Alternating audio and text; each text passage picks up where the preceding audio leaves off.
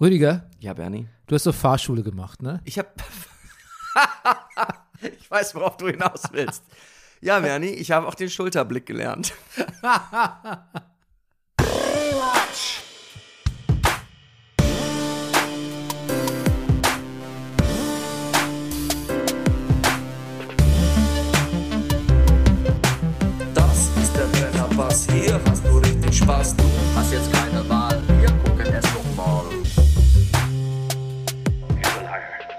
Demon is a liar. He will like to confuse us.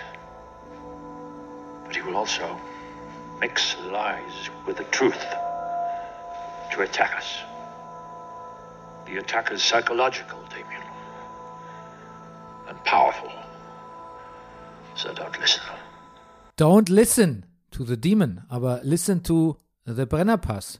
Rewatch Season. Ja, ja, meine Damen und Herren, hier ist er.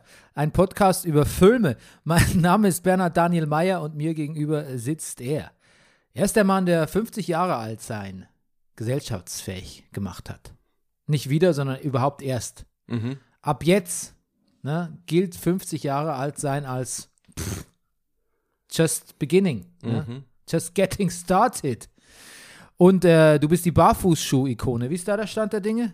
Ja, du, ähm, ja, ich habe verschiedene, ich habe mittlerweile tragen auch andere in meiner Familie jetzt wieder zwei weitere Barfußschuhe. Oh nein, meinst du das Spreaded? Ich glaube, das Spreaded. Ja, Meinst du, es- Spreaded 10 und Ja. Schuhverkäufe.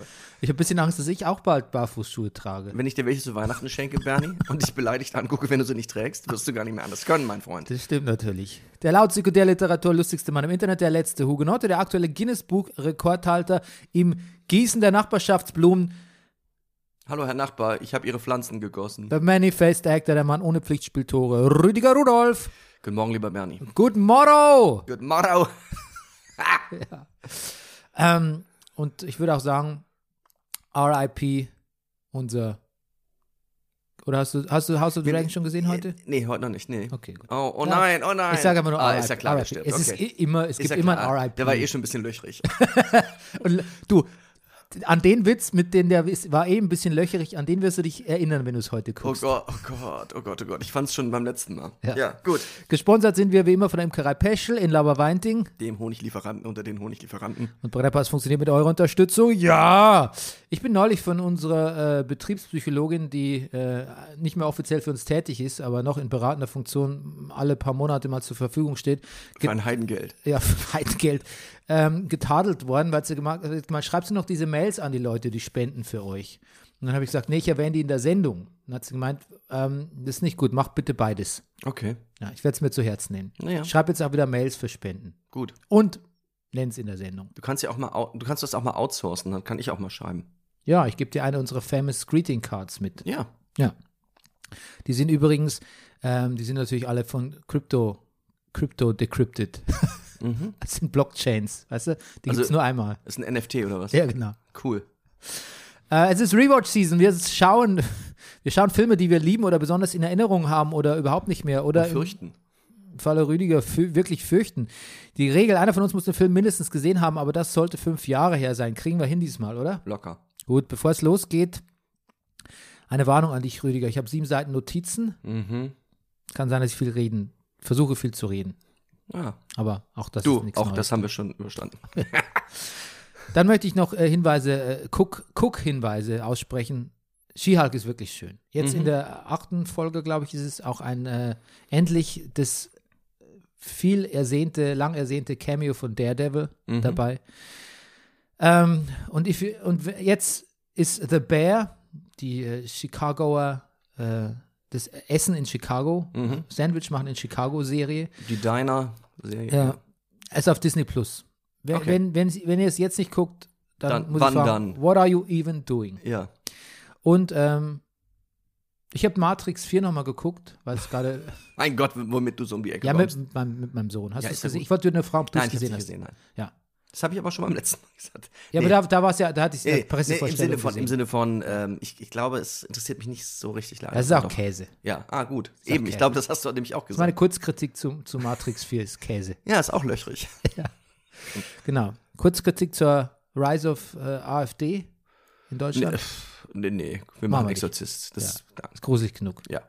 Du, übrigens, könnte ich, könnte ich zu Leuten sprechen, die die AfD wählen? Natürlich. Nein, Ist nein, ich meine, schon passiert. nein, Ach so. nein, nein, Ach so, könnte- jetzt im Moment Würde gerade. ich das tun? Ja. Würden mir AfD-Wähler zuhören? Ja.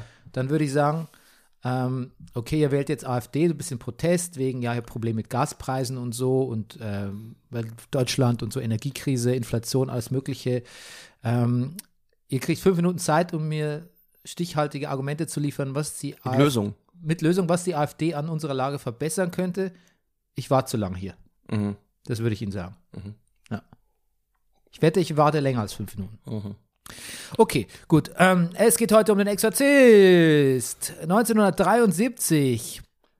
Ähm, der Regisseur ist William Friedkin, genannt Billy Friedkin. Mhm. Das Drehbuch und der Originalroman ist von William Peter Blatty, genannt Billy Blatty, Mhm. basiert auf seiner gleichnamigen ähm, Novel, auf seinem Roman von 1971. Die Hauptrollen Linda Blair, Mhm. Ey, 71. Das hat gerade mal zwei Jahre gedauert von Roman kommt raus zu. Das ging ja rubbel die Katz.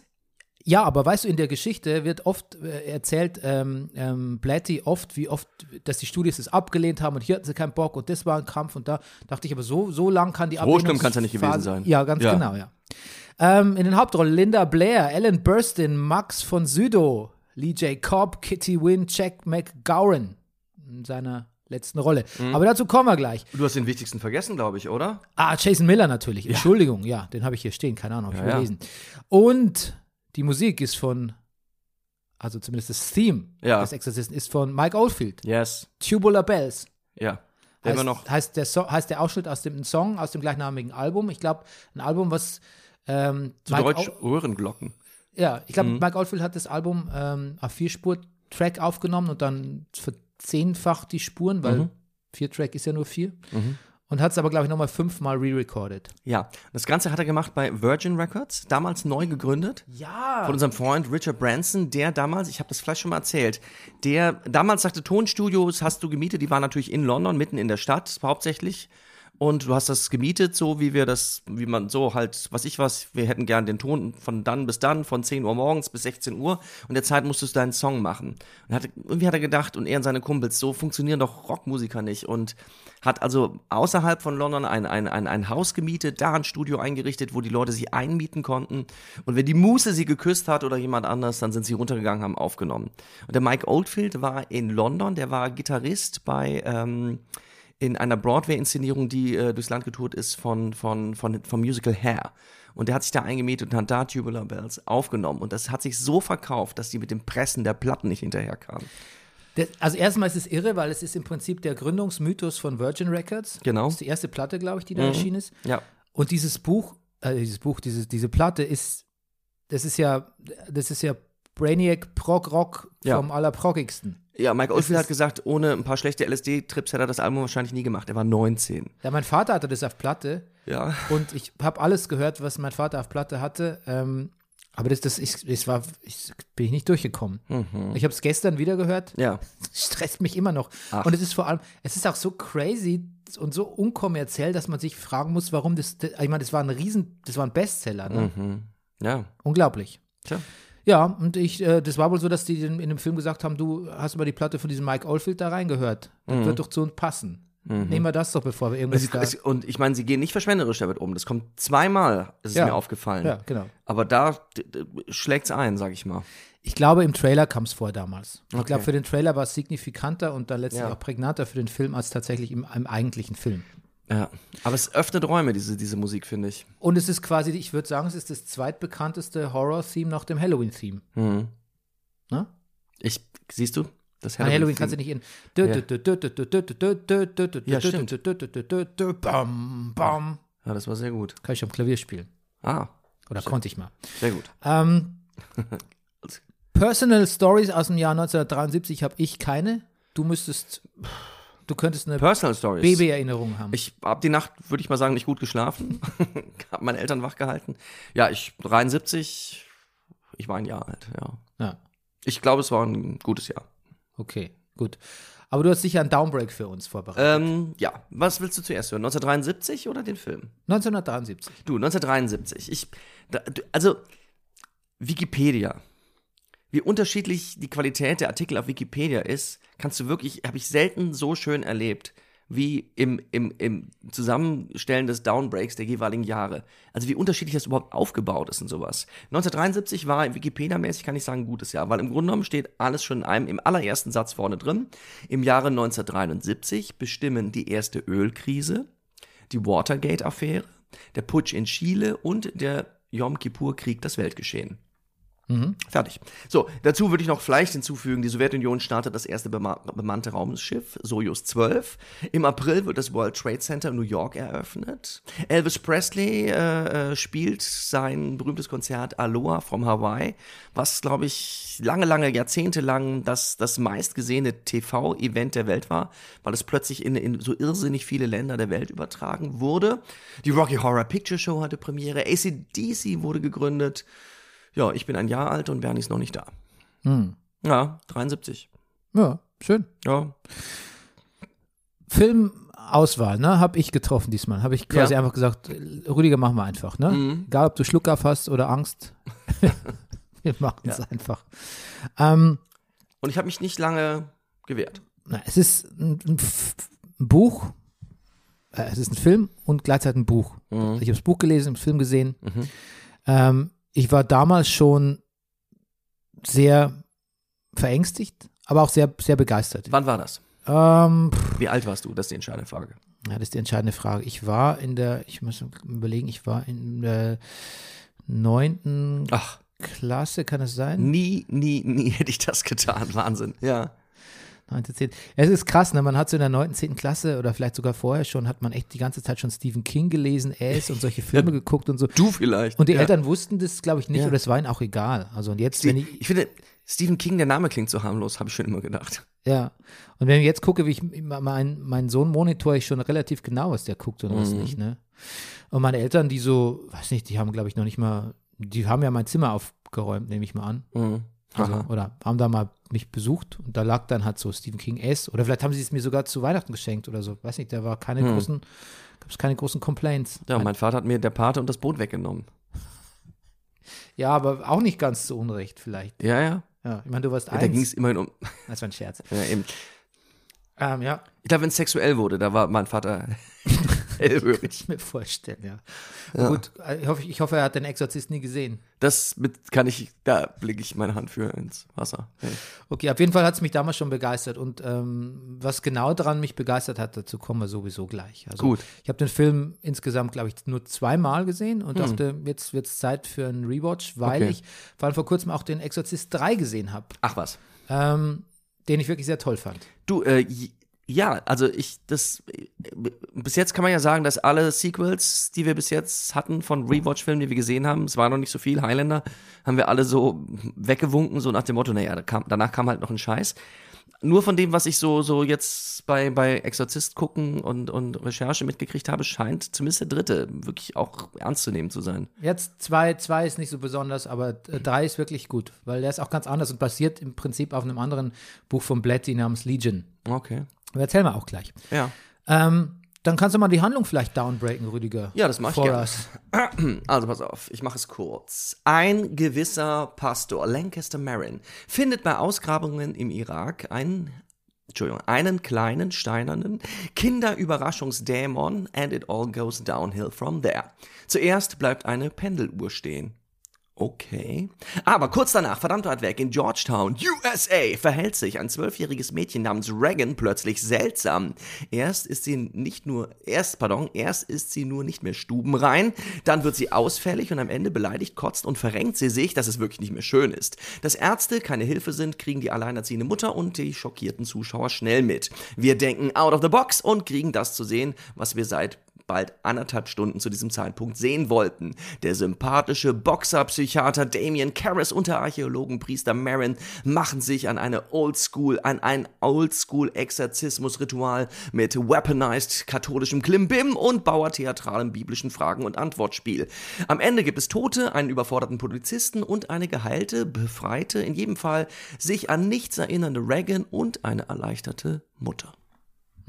Klingt so harmlos, wenn du es so vorliest. Ne? Siehst du? Ja. Ja, ähm, vielleicht gleich mal vorweg. erstmal äh, ein erstes Kurzurteil. Rüdiger, wie hat dir der Film gefallen? Ja, also ich, hab's, ich, hab, ich muss gestehen, ich habe ihn ein bisschen vor mich hergeschoben. So, weil ich eigentlich auch, ich, also obwohl ich, ich habe ihn schon gesehen, ich habe ihn damals gesehen, als er 2001 rauskam, in der ähm, etwas, weiß ich nicht, angeberisch, angeberisch genannten Version, die du nie gesehen hast. Ja. Ähm, wo man irgendwie denkt, das wäre der Director's Cut, aber das stimmt nicht. Der Nee, Director's Cut ist der von 1973. Ganz genau. Habe ich dann auch recherchiert gestern. Ja, interessant. Und damals, den habe ich damals, weiß ich noch, das Kino gibt's leider nicht mehr. Das große, große Kino an der Schönhauser Allee, wie hieß denn das? Kolosseum. Das Kolosseum, ja, da habe ich ihn in einer Mittagsvorstellung gesehen. In, in Begleitung von zwei Freundinnen. Und das dachte ich, das ist doch genau der richtige Zeitpunkt, das zu tun. Das habe ich mich getraut und fand ihn dann auch letztendlich ganz gut. Ähm, insofern wusste ich eigentlich, dass, dass mich das jetzt nicht nachhaltig schockieren wird. Trotzdem wollte ich den jetzt nicht alleine abends gucken, aber Ende vom Lied war, ich habe ihn gestern Abend alleine auf dem Computer geguckt. Ja, und ach genau, die Frage war, wie ich ihn fand. Ich, tja, es ist schon, es, es ist schon ein guter Film, sage ich jetzt mal so. Es ist ein guter Film. Es ist, er macht, er hat mich, er hat mich gekriegt. Trotzdem, beim ersten Mal war es noch so, und ich muss ja irgendwie was Persönliches sagen, beim ersten Mal war, so, ich, war ich ein bisschen stolz auf mich, dass ich das geschafft habe, so diesen Film zu gucken. Jetzt, wo ich wusste, ich, es wird mich nicht völlig, ich werde jetzt nicht völlig Angst haben, ist auch ein bisschen lustig, wie ich hier über meine Angst ständig rede, aber ähm, kam auch so ein Moment, wo ich denke, ja, das ist aber jetzt aber schon auch ein Scheiß. Also nicht filmischen Scheiß, aber inhaltlich. Aber da werden wir gleich drüber reden. Aber ich finde es einen guten Film. Hm. Ich, ähm, aber du- fandest du, weil ich habe eine Doku geschaut, über die ich gleich sprechen werde, also Ja. Fear, The Fear of God, Aha. äh, quasi eine Doku über Jubiläumsdoku 25 Jahre lang, äh, 25 Jahre äh, Exorcist Anniversary und da sprechen die auch drüber, die Darsteller sind dann nochmal versammelt, die ganze Riege und sie sagt auch, dass sie schon glauben, ähm, dass da irgendwas, irgendwas Finsteres ist in diesem Film. Also irgendwas, there's something evil in it. Also es ist tolerierbar, tolerabel, weil man es weil man's, ähm, besiegt am Ende, aber irgendwie ist das ist was, hat was Giftiges, Böses, der Film. Ach was. Und So hast du nicht mehr empfunden gestern. Oder auch im Kino damals. ich finde es eher eine Stimmung. Ich finde, der, alles in dem Film und auch ob wenn die kleine Reagan am Ende geheilt ist und die losfahren, hat etwas von, das natürlich ist das Böse ja noch da, aber es hat auch was, ist eine, eine Stimmung der, auch der Einsamkeit und der Isoliertheit jeder einzelnen Personen.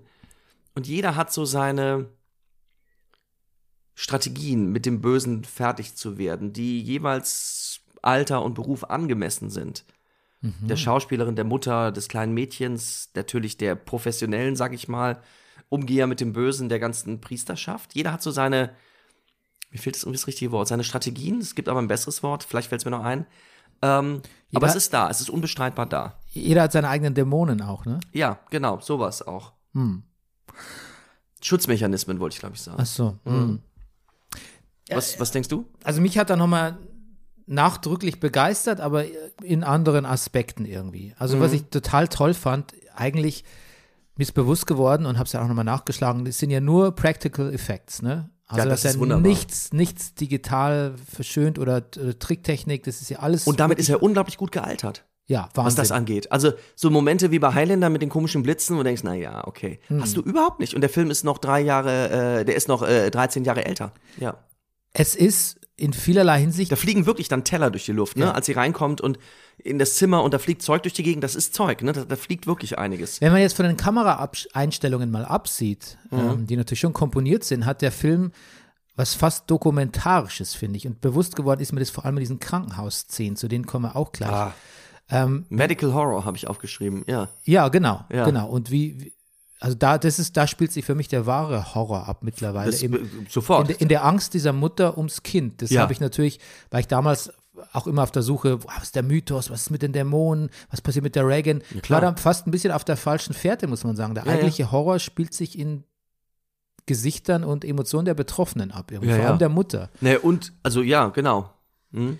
Ähm, irgendwer sagt in irgendeiner Doku oder so, dass, oder there's nothing scarier than a hurt family member. Äh, wenn du nicht weißt, was mit dem, was mit dem los ist. Mhm. Ich habe so einen Podcast gehört. Und was mir auch aufgefallen ist, äh, jetzt, was mich begeistert hat, ist einfach auch das, das Sounddesign. Ja. also erneut, wir hatten es ja schon bei Hitchcock, ähm, dieser Verzicht auf Musik, Mhm. der das alles so, so greifbar, so haptisch so nah macht auch. Mhm. Jim Ähm. Vögel gibt es übrigens auch Sequels. Ich hatte nur überlegt, welche, welche, welche Filme wir gesehen haben, wo es noch, ja. Ja, ich glaube, ich habe es haben wir sogar erwähnt. Mhm. Aber wir, wir diven mal rein in den Film. Ja, gerne. Ein, einer der meiner absoluten Lieblingsszenen bis heute, die mich wirklich gestern, äh, gestern habe ich es geguckt, ja nochmal umgehauen hat, ist dieser unglaublich gute Anfang äh, Ja. dieser, auf dieser Digging-Site im, im, im Nordirak. Der ist fantastisch. Und der hat mich damals, als ich im Kino gesehen habe, das- was, was, wo, wo bin ich denn? Das ist ja ganz anders als. Der, der bricht erstmal alle Erwartungen, die ich hatte. Die ja. sind da wirklich hingefahren, Rüdiger, damals noch, ne? Ja, ja. Genau wie, wie die alles in Georgetown gedreht haben, bis auf die Innenaufnahmen, die waren in New York, sind die einfach nach Nordirak gefahren. Ja. Und äh, da ist übrigens, da mussten sie sich dazu verpflichten, dass sie ganz viele Einheimische ähm, anheuern Ja. und die bezahlen auch. Und die hatten aber noch ein paar Special-Wünsche. Die wollten zum Beispiel äh, von Friedkin, dass er ihnen zeigt, wie man künstliches Blut macht. Okay. Damit die auch in Also Zukunft Film- selbst, selbst Filme mitdrehen können. Film-Know-how, ja. Ja, genau. Und Friedkin so, ja, Cool. kein, kein Ding. Allerdings gab es irgendwie Probleme mit äh, dem Geld und das, äh, der Production Supervisor ist dann erstmal von äh, bewaffneten, äh, bewaffneten Männern festgehalten worden, weil so ein Check, äh, so ein Scheck geplatzt ist von, von Ah. Warner. Auf der Rückreise ist er festgehalten worden, oder was? Ja. ja, bevor die rückreisen konnten, glaube ich. Naja, recht hat er. Recht haben sie. Ja. Ansonsten, ich habe aufgeschrieben, the sheer brilliance von diesen Irak-Szenen. Ja. Also dieser, und da geht es ja eigentlich schon mal so los. Max von Südow Hm. ist kein alter Mann zum Z Zeitpunkt dieses Drehs. Der ist nicht alt. Der Das- das war ich jetzt, der war, je- der war alt, der war alt bei Force Awakens vor Ja. ein paar Jahren. Damals war der, keine Ahnung, wie alt war der? 40, 50 maximal? Irre. Dieses Make-up. Allein wie der aufsteht. Ja. Wie, wie der Junge kommt und sagt, die haben da was gefunden. Und er, wie er aufsteht, Hm. ist, ja. Dann der Allah, der Allah Akbar Gesang, ähm, der, der, also Ja, das, der, das der Gebet, ja, der Muezzin. Dann, was da schon an Themes drin steckt, ne? Dieser, die Begegnung der Religionen, also Lancaster Marin, natürlich mit dem Islam, dieses sich fremd fühlen. Ähm, er ist fremd in einem Land, er wird beäugt, ähm, auch von einem Einäugigen. Also man guckt ihn an, oh, was nimmt er für Tabletten, was macht er da? ja. Lustig mit dem Einäugigen, weil ich lese gerade meinem Sohn Krabat vor. Und der, hast du mal Krabat gelesen? Ich, Gesehen? sieb, siebenmal Ja. habe ich es gelesen. Wow. Die magische Zahl siebenmal. Und mein Sohn muss es jetzt gerade für die Schule lesen. Also ich Okay. werde es noch, Ja. ein achtes Mal lesen, vermutlich. Der Müller ist ja auch einäugig, ja. Ja. Ähm, auch da kein Soundtrack, ne? Ja. Alles, auch dieser, einfach die Straßen sind bestimmt von, den, von dem Lärm auf den Straßen da. Mhm. Von den Pferden, Leuten, Märkten, Teetassen, was auch immer da ist. Ja. Das ist so greifbar und dann konterkariert auch durch diese Stille in diesem Büro, wenn dann auch die Uhr stehen bleibt, ne? Ja, das, diese, das passiert so nebenbei. Ist wirklich schön. Ja. Das ist wirklich fein inszeniert. Und es gibt ja auch diese, diese ganzen, es gibt ja einige schlechte Omen. Ne? Die Uhr bleibt stehen, eine Kutsche mit einer schwarzen Witwe, also mit einer quasi äh, Frau in Schleiern, Mhm. ja, Trau, genau. mit einer trauernden Frau, überfährt Marion fast. Und ähm, was sich dazu so zusammenbraut, das, Voll. das, ja, ist, ja. So, das ist so toll. Und danach wird's, dann, dann kommt auch noch so ein, er ist ja so ein bisschen Lancaster Jones irgendwie. Das hat schon sowas von Indiana Jones, oder? Ein bisschen, ja, stimmt. Ja. Hat auch, ja. Und dann hat es auch noch was von einem Western, wenn er dieser Statue dann an der, an der äh, Ausgrabungsstelle gegenübersteht auf dem Felsen im Sonnenuntergang. Ja, da steckt so Verschiedenes drin. Dieser Sonnenuntergang, die Sonne, die da so durchfällt. Man hat sofort so X, weiß ich was, äh, ja, so, so Indiana Jones, drei Fragezeichen, Detektiv, Ja, Archäologen. das hat auch was von einem, so einem Western-Standoff, von so einem Showdown, finde ich, wie er dieser, dieser ja. jetzt sage ich den Namen, Pazuzu-Statue gegenübersteht. Ah, richtig, genau. Stimmt, so heißt der Dämon, ne? Ja. Ja. Gott sei Dank. Hören wir das einmal im Film, Pazuzu? Nein, zum Glück nicht. Nein, okay. Das ist der Fehler, der, der, den Fehler machen sie dann im zweiten Teil, dass sie ständig Pazuzu sagen. Aber Gott, das, das ist natürlich eine mythologische Gestalt, Ja. Gott der Babylonier auch, also ein Ja. Unterweltgott der Okay. Babylonier. Aber das ist natürlich schon ein sehr alberner Name. Ne? Ja, aber wir hören den Namen Pazuzu ja nicht. Wir wissen gar nicht, was es mit diesem Dämon auf sich hat. Wir wissen eigentlich gar nichts. Und das wird im Film ja auch nie so genau auf, ausgeführt, dass es der Dämon ist und dass Marin schon eine Vorgeschichte hat mit Richtig. dem und so. Man aber, ahnt es, ja. aber es ist gut, dass es nicht gemacht wird. Nee. Also und ja, weil das so harmlos ist. Ich finde diese Figur, die wäre mir jetzt, wenn ich da jetzt an den Ausgrabungen beteiligt wäre, wäre die mir jetzt nicht weit als besonders aufgefallen. Sieht aus wie an jedem, würde ich behaupten, an jedem Dom in Deutschland siehst du irgendwelche Fratzenfiguren, die ja, jetzt Gargülen, ja. ja, die nicht schlimmer aussehen oder weniger oder so. Dann kommt dieser, ich meine, hast du mal die Exor The Exorcist Dominion gesehen, diesen Vor die Vorgeschichte, Teil, also quasi Exorcist 4. Nein, habe ich nicht gesehen. Gibt es in zwei Versionen, einmal von Paul Schrader, wo Ja. das Studio gesagt hat, nee, das ist kacke, wir machen das nochmal neu. Und einmal gibt es in der. Paul Schrader-Version, guter Regisseur eigentlich, aber auch da ist es nicht so gut. Ähm, und mit Bill Skarsgård, Mhm. ähm, nee, wie heißt der Ältere? Wie heißt der ältere Skarsgård? Alexander? Nee, der heißt schon Bill, ja, ja. Ja, Ja, ja, Alexander das ist der Schö Ist Odin der, Jüngere, ist der, der Jüngere. Der Northman ist der Odin Alexander. of Coden, ja. Ja. Nee, Bill Skarsgård ist sein, Ja. ist sein, ist der Sohn. Wie heißt denn der, der Skarsgård? Ach, die zwei. Stellan, Stellan. Ja. Stellan heißt. Ach. Ja. Jetzt, wenn man es weiß, ja, stimmt. Der spielt den. äh, Aber wenn man das Prequel gesehen hat, Mhm. dann entzaubert es so ein bisschen den Exorzist, weil man dann sieht, ah Mann, der hat ja schon richtig die Battles mit dem Dämon und der hat einen afrikanischen Jungen damals äh, Mhm. Ja, ja, das, äh, ja. in Besitz genommen und das lässt es alles ein bisschen offener, das ist viel Okay. schöner. Okay, dann äh, der Fade nach Georgetown. Ja. Weißt du, warum in Georgetown das spielt? Nein.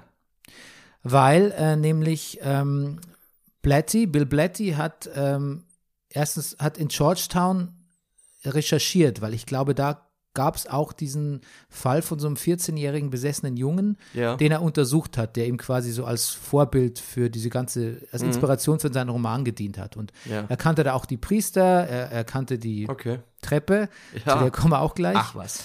Und ähm, das ist quasi genuin dort entstanden, der Gibt's ganze, der ganze Stoff. Okay. Ich, ehrlich gesagt, ich wollte es noch nachgucken, ich habe es nicht gemacht. Wo- liegt denn etwa Georgetown so in etwa, weißt du es? Georgetown, ähm, in ich, Georgetown ist ein Teil, ist, ich dachte immer, Georgetown ist ein Teil von äh, Washington? Teil von Washington. Ja, ich, irgendwie habe ich das auch im Kopf. Okay. ja. Okay. Ähm, aber wir, ich gucke es gleich mal nach. Genau. Wie, wie fandest du den Übergang? Georgetown ja wirkt ja dann schon sehr, sehr, sehr trist und kalt plötzlich. Ja, und trotzdem war es so, ah, danke. 70er Jahre Amerika. Kennt man So. irgendwie, ne? Ja, man kennt es irgendwie so, so. In diesem Milieu habe ich schon viele gute Filme gesehen. Es war ein bisschen nach Hause kommen. Hm. Ja, ist ein Stadtteil von Washington, hat, Ja, hatten, okay. wir, hatten wir recht. Und ähm, wie alle Fälle von Besessenheit fängt es mit Geräuschen an. Mhm. Das ist interessant, weil jetzt, wenn man das so, wenn man jetzt einen Gruselfilm sieht und man denkt so, okay, die Uhr bleibt stehen um 3.33 Uhr oder so und jetzt und irgendwo klopft's und so, denkt man so, ja, Poltergeist, Exorzist, äh, Conjuring, haben wir hundertmal gesehen. Ähm, damals war das, gab es da noch kein so ein, so ein, so ein Rulebook für, für wie sich so Fälle von dämonischer Besessenheit äußern. Ähm, insgeheim gab es natürlich schon, weil es ähm, Fälle auch schon damals ähm, gab oder Mythologien. Ich weiß nicht, ob das Ehepaar Warren, weißt du, die ja die Protagonisten waren dann in Conjuring, diese Dämonenjäger, ähm, ob die damals schon unterwegs waren, aber es ist quasi bis heute so geblieben, dass es so eine Art Chronologie gibt von dämonischer Besessenheit, wie die anfängt. Und meistens fängt es an mit so äh, Klopfgeräuschen tatsächlich. Und ähm, Aber- Sagt wer? Also, wo ist das? Also, das ist. das ist eine Mischung aus Mythologie und, und scheinbar echten Fällen. Also die Warrens haben das verbreitet in ihren Büchern und Interviews. Ähm, es ist in Fällen zu lesen, also quasi in so scheinbar echten Fällen. Amityville ist ja auch so ein Stichwort, da waren auch die Warrens beteiligt. Gleichzeitig haben es aber auch alle Filme aufgegriffen. Es ist schwer zu sagen, woher es genau kommt. Also die Quellen von Besessenheit gingen ja weit zurück, aber es gibt quasi sowas, auf, so ein Rulebook, auf das sich alle geeinigt haben, was passiert, wenn so Dämonen Okay. äh, im Spiel sind, ne? Auch bei Poltergeist und so. Diese Filme folgen alle bis heute einem ziemlich exakten Muster. Das ist ungefähr so, wie man sich geeinigt hat, dass Vampire seit Bram Stoker hat Knoblauch nicht mögen und was gegen Knoblauchkreuze Kreuze haben und, und nachts Sonnenlicht, genau. Ja, genau. So, so ist es ungefähr Okay. auch. Und ähm, so fängt es auch da an. Und ich finde, diese Geräusche, die haben schon. Es ist Wahnsinn, wie Unterschied, was für einen Unterschied es macht, den Film mit Kopfhörer zu sehen. Ja, lustig. Und ich habe gestern auch, was ich nie mache, ich habe den Film gestern mit Kopfhörern geguckt. Ja, Ja. ja. Und, und da sind die Geräusche wirklich sehr, sehr unangenehm Mhm. und laut und richtig auch, reißen einen so richtig raus. Ja. Wenn man es jetzt nur so am Rechner hört, denkt man so, ja, da, pff, mein Mhm. Gott, ist halt irgendwie. Und ähm, da lernen wir auch zum ersten Mal Karl kennen, ne? Interessant. Schweizer ja. But- den Schweizer Butler. ja. Sagt man Butler noch? Ja. Ja. In der Schweiz schon. Keine Ahnung. Ja. Karl ist für den einzigen Jumpscare des ganzen Films verantwortlich, Mhm. nämlich wenn äh, Ellen Burstyn, also Chris Neal, Chris, Ja. ähm, Chris McNeil, glaube ich, heißt sie, äh, am Dachboden nach, Nach der Ratten Quelle sucht, der Geräusche guckt, ja. steht plötzlich der, der Karl da und Mhm. ihre Lampe flammt so auf, ihre, ihre Kerze. Das ist übrigens auch der, der einzige Jumpscare im ganzen Film und auch einer der Key-Momente im Trailer tatsächlich. Ah ja, Wo es interessant. einen so richtig reißt. Ne? Aber ähm, genau, und wir lernen natürlich gleich Chris McNeil kennen. Ähm, die ist Schauspielerin Mhm. und die ist inspiriert von äh, Blattys Nachbarin Shirley MacLaine. Mhm. So eine, Blatty hat gesagt, er möchte so eine Frau, die ein bisschen aussieht wie so eine Everyday Woman, aber die eine tolle Schauspielerin und auch eine schlaue und äh, sensible Frau ist. Ja, sehr gut. Sehr gut besetzt. Ja, genau. Und äh, wir lernen auch gleich unseren Young Priest kennen, Damien Karras, Uh. griechische Abstammung. Ja. Man besucht seine Mutter in New York. Der ist auch ein bisschen Hot Priest, finde ich. Der ist ein bisschen Hot Priest. Ja, voll. Und er sieht auch lustigerweise auch wie Rocky, Ja. äh, drei Jahre oder vier, bevor es Rocky eigentlich gab. Mhm. Ja, auch dieser graue Jogginganzug, ne? Ja. Ich meine, man sieht ihm so ein bisschen an, dass er eigentlich nicht wirklich so ein Sportler ist. Sein Laufstil und Boxen ist jetzt so. Aber irgendwie dann doch. Nee, ist schon okay. Ist schon, ist schon gut. Ja. Und das Lustige ist, dass ja auch der Kinderman, der äh, Inspektor später Ja. zu ihm sagt, sie, sind, sie sehen aus wie ein Boxer. Sie es stimmt. Man hat, sagt, sie sehen aus wie ein Boxer. Sie sehen wirklich aus wie ein Boxer, Ja. ja.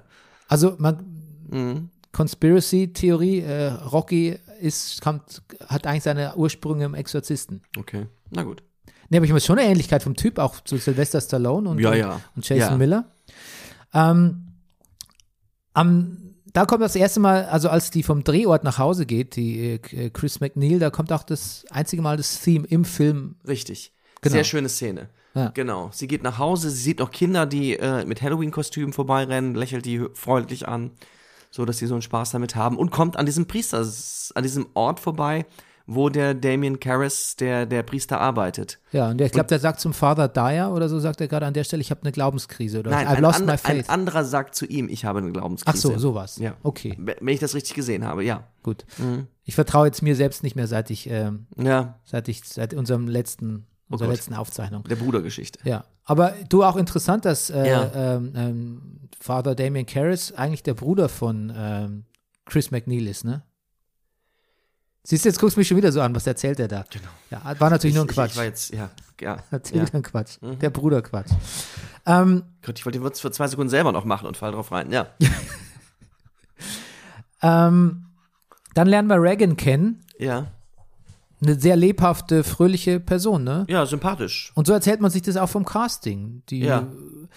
die war bei einer Agentur, die war schon so Child Actress für, für Werbefilme und so. Ja, kann man sich gut vorstellen. Ja, und ähm, die Agentur hat die aber gar nicht zum Casting geschickt, weil die gedacht, da, dafür passt die nicht. Die ging selbst hin so ein bisschen Okay. und die hat man dann gleich mal so ähm, obszönes Zeug vorlesen, einlesen lassen, vorlesen lassen und die hat es mit so einer Nonchalance äh, runtergelesen, ähm, dass Blatty gesagt hat, ja, die ist es, die empfehle ich dem Studio, da müssen wir gar nicht mehr lange suchen. Und man erzählt sich auch im Nachhinein, dass für die dieser ganze Dreh ein großer Fun war. Und wie wir gleich noch hören werden, war dieser Dreh für viele Leute alles andere als Fun. Okay. Aber für das Kind, die war so, ja, jetzt mache ich was Lustiges. Und irgendwann hat sie auch, glaube ich, einer vom Production-Team mal gefragt, wie kannst du denn irgendwie so dieses ganze obszöne Zeug und, und was, diese schlimmen Dinge, die du machst, als Reagan auch. Und meint sie, das mache ja nicht ich, das macht ja die Reagan. Mir macht das Spaß. Siehst du, besessen. Ja, genau, besessen. Ist im Prinzip eine Metapher für Schauspielern vielleicht auch. Ne? Naja. Ähm, später übrigens auch noch eine wichtige Rolle in einem, ähm, in einem so gefühlten Sequel zu äh, Exorzist Repossessed mit Leslie Nielsen. Ja, da habe ich nur kurze Ausschnitte gesehen. Sah lustig aus. Ja. Finde ich auch schön, dass sie irgendwie den Humor hat. Das passt auch zu dem, was du jetzt gerade sagst, das zu machen. ja, sie macht auch, also in diesem Fear of God, in dieser Doku, macht sie auch einen sehr, sehr sympathischen und ausgelassenen Eindruck, wobei sie schon auch sagt, im Ja. Nachhinein ist ihr bewusst geworden, dass das schon alles ganz schön, also Dark. ganz schön dark war, was sie Mhm. da gemacht hat. Ähm, bei der griechischen Mama von Karis gibt es lecker Essen, hast du gesehen? Mhm. So richtig schön Fladenbrot und Oliven Allein die Art und Weise, wie er da sitzt und da so, so das Brot da so reintunkt und sowas, Hm. hat mir gefallen, ja. Alles ist so haptisch an dem Film. Mhm. Also da sind auch Kamerafahrten. Ich glaube, wenn diese, die, ähm, ich weiß auch, wahrscheinlich auch auf dem Nachhauseweg von, von, von Chris, ist es da, wo, wo Kinder übers Auto springen, auf Mhm. Ja, dem ja, ja. Autodach rum. Nee, wie er nach Hause, äh, wie er in diese Straße kommt, da in New York. in Oder in New York ist es, stimmt. Und das genau. ist so, das ist so, ah, das ist auch eine gute Straße irgendwie, das ist ein guter Drehort, weil das ist so unfassbar mietskasernig. Hm. Das ist so, wie es, glaube ich, an vielen so, so Städten aussah der Zeit. Ja. Ich finde, die Hinter Hinter Hintergründe leben überhaupt so. Es gibt so, wo Kinderman Mhm. Father Karras das erste Mal aufsucht, da ist der quasi ja beim Laufen, auf dem Lauffeld von der Ja. Georgetown University und danach gehen sie an den Tennisplätzen vorbei Ja. und so. Also da ist immer was los und es wirkt total authentisch. Da Total, wirkt, ist sehr wird schön. nicht nichts kompassig oder so. nee, überhaupt nicht. Und sehr, sehr flach gefilmt. Also weißt du, nie so mit Weitwinkel und sonst irgendwie Fokus hier und Fokus da, sondern sehr, sehr dokumentarisch. Du siehst, was im Vordergrund passiert, du Mhm. siehst aber auch genau, was im Hintergrund passiert. Das, das macht es so echt, finde ich. Das macht Mhm. es so, so, so greifbar. Und dass dann eben auch keine Musik ist bei solchen Stellen. Ja. Ähm, genau. Dann sehen wir ja, im Keller gibt es eine schöne Tischtennisplatte bei, bei Reagan, hast du gesehen? Ja. Und es gibt auch ein Ouija-Board. Wie spricht man das aus? Ouija, genau. Ouija. Ouija, okay. Ja. Mhm. Ja. So, so ein Gläserrücken. Gläserrücken, so ein Tablett, so, so, so eine Spielfläche mit Alphabet und Zahlen drauf, ne? Ja. Und, und Ja und Nein und sowas, ne? Genau. In, in Amerika machen es mehr Teenager als hier, aber ich habe es auch schon von hier aus Leuten aus meinem Bekanntenkreis gehört. Ähm, die, das Ehepaar Warren, die Geisterjäger, raten Ja. da dringend davon ab. Okay. Die sagen, selbst wenn du, wenn du nicht glaubst an Geister oder an Dämonen, ähm, und das ist tatsächlich was, was ich auch überhaupt in dieser ganzen äh, äh, Ghost Hunter, Ghost Hunter Branche, wo ich auch mal kurz mal rein recherchiert habe, was man da auch sagt. Wenn du fragil bist, Mhm. also psychische Probleme hast zum Beispiel, Mental Health in einer schweren Phase bist, Verluste erlitten hast, etc., ähm, bist du natürlich ein bisschen permeabler für so ein Zeug. Und wenn du in solchen Phasen Kontakt mit den Toten zum Beispiel aufnimmst und aus irgendeinem Grund funktioniert es oder du denkst, es funktioniert, ähm, dann macht es was mit dir. Das kann deine Psyche tatsächlich auch, auch sehr schädigen. Und die Warrens haben damals schon in den 70er Jahren gesagt, dass viele dieser dämonischen Besessenheiten damit anfangen, äh, dass die Leute Ouija-Boards benutzen. Und wenn es, Sie sagen jetzt natürlich, wenn ihr da nicht dran glaubt oder so, dann glaubt aber vielleicht wenigstens dran, dass das was mit der Psyche machst, wenn du, wenn du plötzlich dir nicht mehr sicher sein kannst, ob die Welcher Welt Teil von dir da gerade was spricht? Ja. ja, nein, nein, nein, nein. Nein. Nee? Nee. Wenn du plötzlich dir nicht mehr sicher sein kannst, ob die Welt, in der du lebst, gerade die ausschlaggebende ist. Mhm. Darauf will ich raus. Okay. Weil damit verliert es natürlich an, an Bedeutung und Grundierung dein Leben, weil du denkst, okay, da ist eine andere Welt, da ist eine Schattenwelt. Mal gucken, wer weiß, wie, wie relevant es ist, was ich hier mache, dass ich zur Arbeit gehe, ähm, dass ich mit meinen Freunden rede, mit meinen Eltern, wo es doch eigentlich eine Jenseitswelt gibt und vielleicht kann ich kommunizieren mit meinen verstorbenen Leuten. Also das ist auf jeden Fall eine gefährliche Einstiegsdroge in, in so in gefährlicheren Okkultismus. Umso besser finde ich, wie harmlos das daherkommt jetzt in unserem Film, wo sie sagt, ja, so, aber das braucht man, die Mutter sagt zu ihr, aber man braucht doch zwei Personen, um das zu spielen. Nee, sagt, es geht schon, ich spiele es mit Captain Howdy. Ja, Captain Howdy, genau. Ja. Ähm, Also sozusagen, sie hat bereits, es hat sich bereits in ihr etwas abgespaltet, was mit ihr spricht, mit dem sie zumindest in irgendeiner Form Frage- und Antwortspiele spielt. Ja. Es ist auch so toll, dass man eigentlich den meist, die meiste Zeit des Films auch so sehen kann, wie es der, wie es die Psychologen oder der, der Damien Karras lange sieht, nämlich ähm, Schizophrenie im Prinzip oder bi, bi, Bipolar Disorder, wie man es heute sagt. Ja? Ich weiß es nicht. Ich finde. Oder vielleicht mein, also so, aber ein Gedanke, den ich hatte, ich weiß nicht, ob das jetzt dem widerspricht, aber ich finde, was mir daran gefällt, ist auch schön, wenn die dann zu den Ärzten gehen bald. Ähm, es ist, es ist völlig, klar, also man weiß eigentlich schon mehr. Man weiß eigentlich schon, die Existenz eines Dämons steht fest, finde ich, von Anfang an. Hier ist ein Dämon am Werke. Also ich, ich denke doch nicht eine Sekunde lang, dass da irgendwas wirklich ein psychologisches Problem oder ein, ein Problem vorliegt, was ein Psychiater wird heilen können. Ja, klar, weil du weißt, dass der Film Der Exorzist heißt und weil du ihn auch schon mal gesehen hast. Aber wenn du jetzt rein aus der Sicht von den, von den Es passieren sofort über, also es passieren sofort Dinge. So. Ja, okay, dann meine ich es anders, aber dann meine ich, dass, Ja. dass immer diese Sichtweise der Ärzte und auch der Mutter, die das natürlich nicht wissen will, oder auch von dem Priester, dass das Anerkennung findet. Und zwar, es gibt ja so Filme, wo das, finde ich, ganz blöd ist, wo man denkt so, ähm, hallo, hier sind schon irgendwie, hier laufen schon Leute mit, ähm, keine Ahnung, mit äh, Genau, abgetrennten mit, Köpfen mit, rum. Mit abgetrennten Köpfen und, und äh, äh, Vampirzähnen und sonst was rum. Und ihr sagt immer noch, es muss eine wissenschaftliche Erklärung geben. Ja, dafür. genau. Aber da finde ich, wird die Perspektive der, der, der Psychologen wird schon eingenommen. Man kann dann schon so ein bisschen mitschwingen, wenn man will. Mhm. Biet, der Film bietet einem das an, finde ich. Ja. Ähm, es gibt diesen, es gibt einen sehr schönen Dialog zwischen Reagan und ihrer Mutter, wo sie über ihr Liebesleben sprechen. Ob sie jetzt mit dem Ja. Regisseur zusammen ist, ne, mit dem Burke und warum der öfter kommt und was mit Daddy ist und eigentlich ein Sohn, wo du auch ein bisschen erfährst, dass sie getrennt ist. Ja, warum ist das interessant? Ja, das ist interessant, ne? Ich finde, es ist, aber es ist ein sehr, erstens mal, genau, es ist ein sehr natürlich geführter Dialog. Ja. So die Neugier des Kindes, die die es wissen will, aber nicht zu viel wissen will. Das- Und die Mutter will es sagen, aber will nicht zu viel sagen. Das hat mir gut gefallen. Es ist natürlich aber auch wissen, wichtig zu wissen, dass man hier auf eine emotional auch frakturierte Familie trifft. Also dass hier Ja. auch was passiert ist, dass es durchaus Anlass gibt, und da bin ich jetzt wieder bei den Psychologen und Psychiatern und Ärzten, dass es Anlass gibt anzunehmen, dass das Kind auch eine, ein Trauma erlitten hat. Mhm. Durch die Trennung der Eltern, durch das viele Rumreisen, durch den Schauspielberuf der Mutter. Genau. Na, und ich finde, darüber steht auch die Frage, ob die Tochter, indem sie da so ein bisschen nachfragt und es auch wirklich genau wissen will, hier bereits eine Grenze überschreitet, die sie normalerweise, wenn sie nicht vielleicht jetzt dann doch schon besessen wäre, nicht überschreiten würde. Also so, tut, tut sie da schon was Verbotenes? Ist das, steht ihr das als zwölfjährige Tochter zu, die Mutter ein bisschen auszufragen, so, was, was, was geht denn da Im Prinzip auch über Sexleben auszufragen. Ja, natürlich. Ja. Was, was geht denn da? Ist das mehr als ein Freund oder nicht? Hm, interessant. Gleichzeitig haben wir unseren, jetzt kommt der Damien, der äh, sagt, äh, I need out, I'm unfit, I've lost my faith. Ja. Und ähm, wusstest du übrigens, dass dieser, ähm, dieser Chef von seiner Priesterbehörde, äh, Father Thomas, das Mhm. Der ist auch mit den in- grau ja, zurückgekehrten Haaren. das ist auch ein, in, in Wirklichkeit ein, ein Father Thomas. Das ist Super. ein echter Priester. Super Typ. Ja. Rüdiger, was ist los mit dir? Hust, Ich weiß auch nicht. Husteritis. Ja, es tut mir leid. Ja. Ähm, aber wir schneiden ja hier nichts, deshalb es bleibt ein Husten, Könnt ihr auch mich mal. bleibt ein Husten drin. Es tut mir leid, wenn ich euch voll huste. Ja. Ähm, genau, übrigens wie Father Dyer, ne? der, Ah. der anvertraut auch von, von Damien Karras, Ja. der am Ende, der auch seinen Leichnam findet dann, du erinnerst dich? Ja, ja, ja. Auch ein echter Priester. Interessant. Und gleichzeitig Schauspieler. Interessant. Ja. Guter Typ Ähm, auch. Genau, und kurz darauf hört man dann auch, wie, hört Reagan dann auch, wie die Mutter wirklich flucht und schimpft und mit ihrem Ehemann, weil der nicht ans Telefon geht in Rom, weil er ihr, ihr nicht zum Geburtstag gratuliert und so. Also da zerbricht auch was in dem Familienkonstrukt, was vielleicht schon zerbrochen war, aber was wir jetzt deutlich hören und sehen.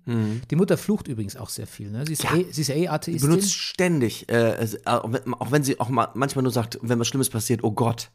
Oder sowas. Oder aber sie flucht auch richtig, ja. Hm.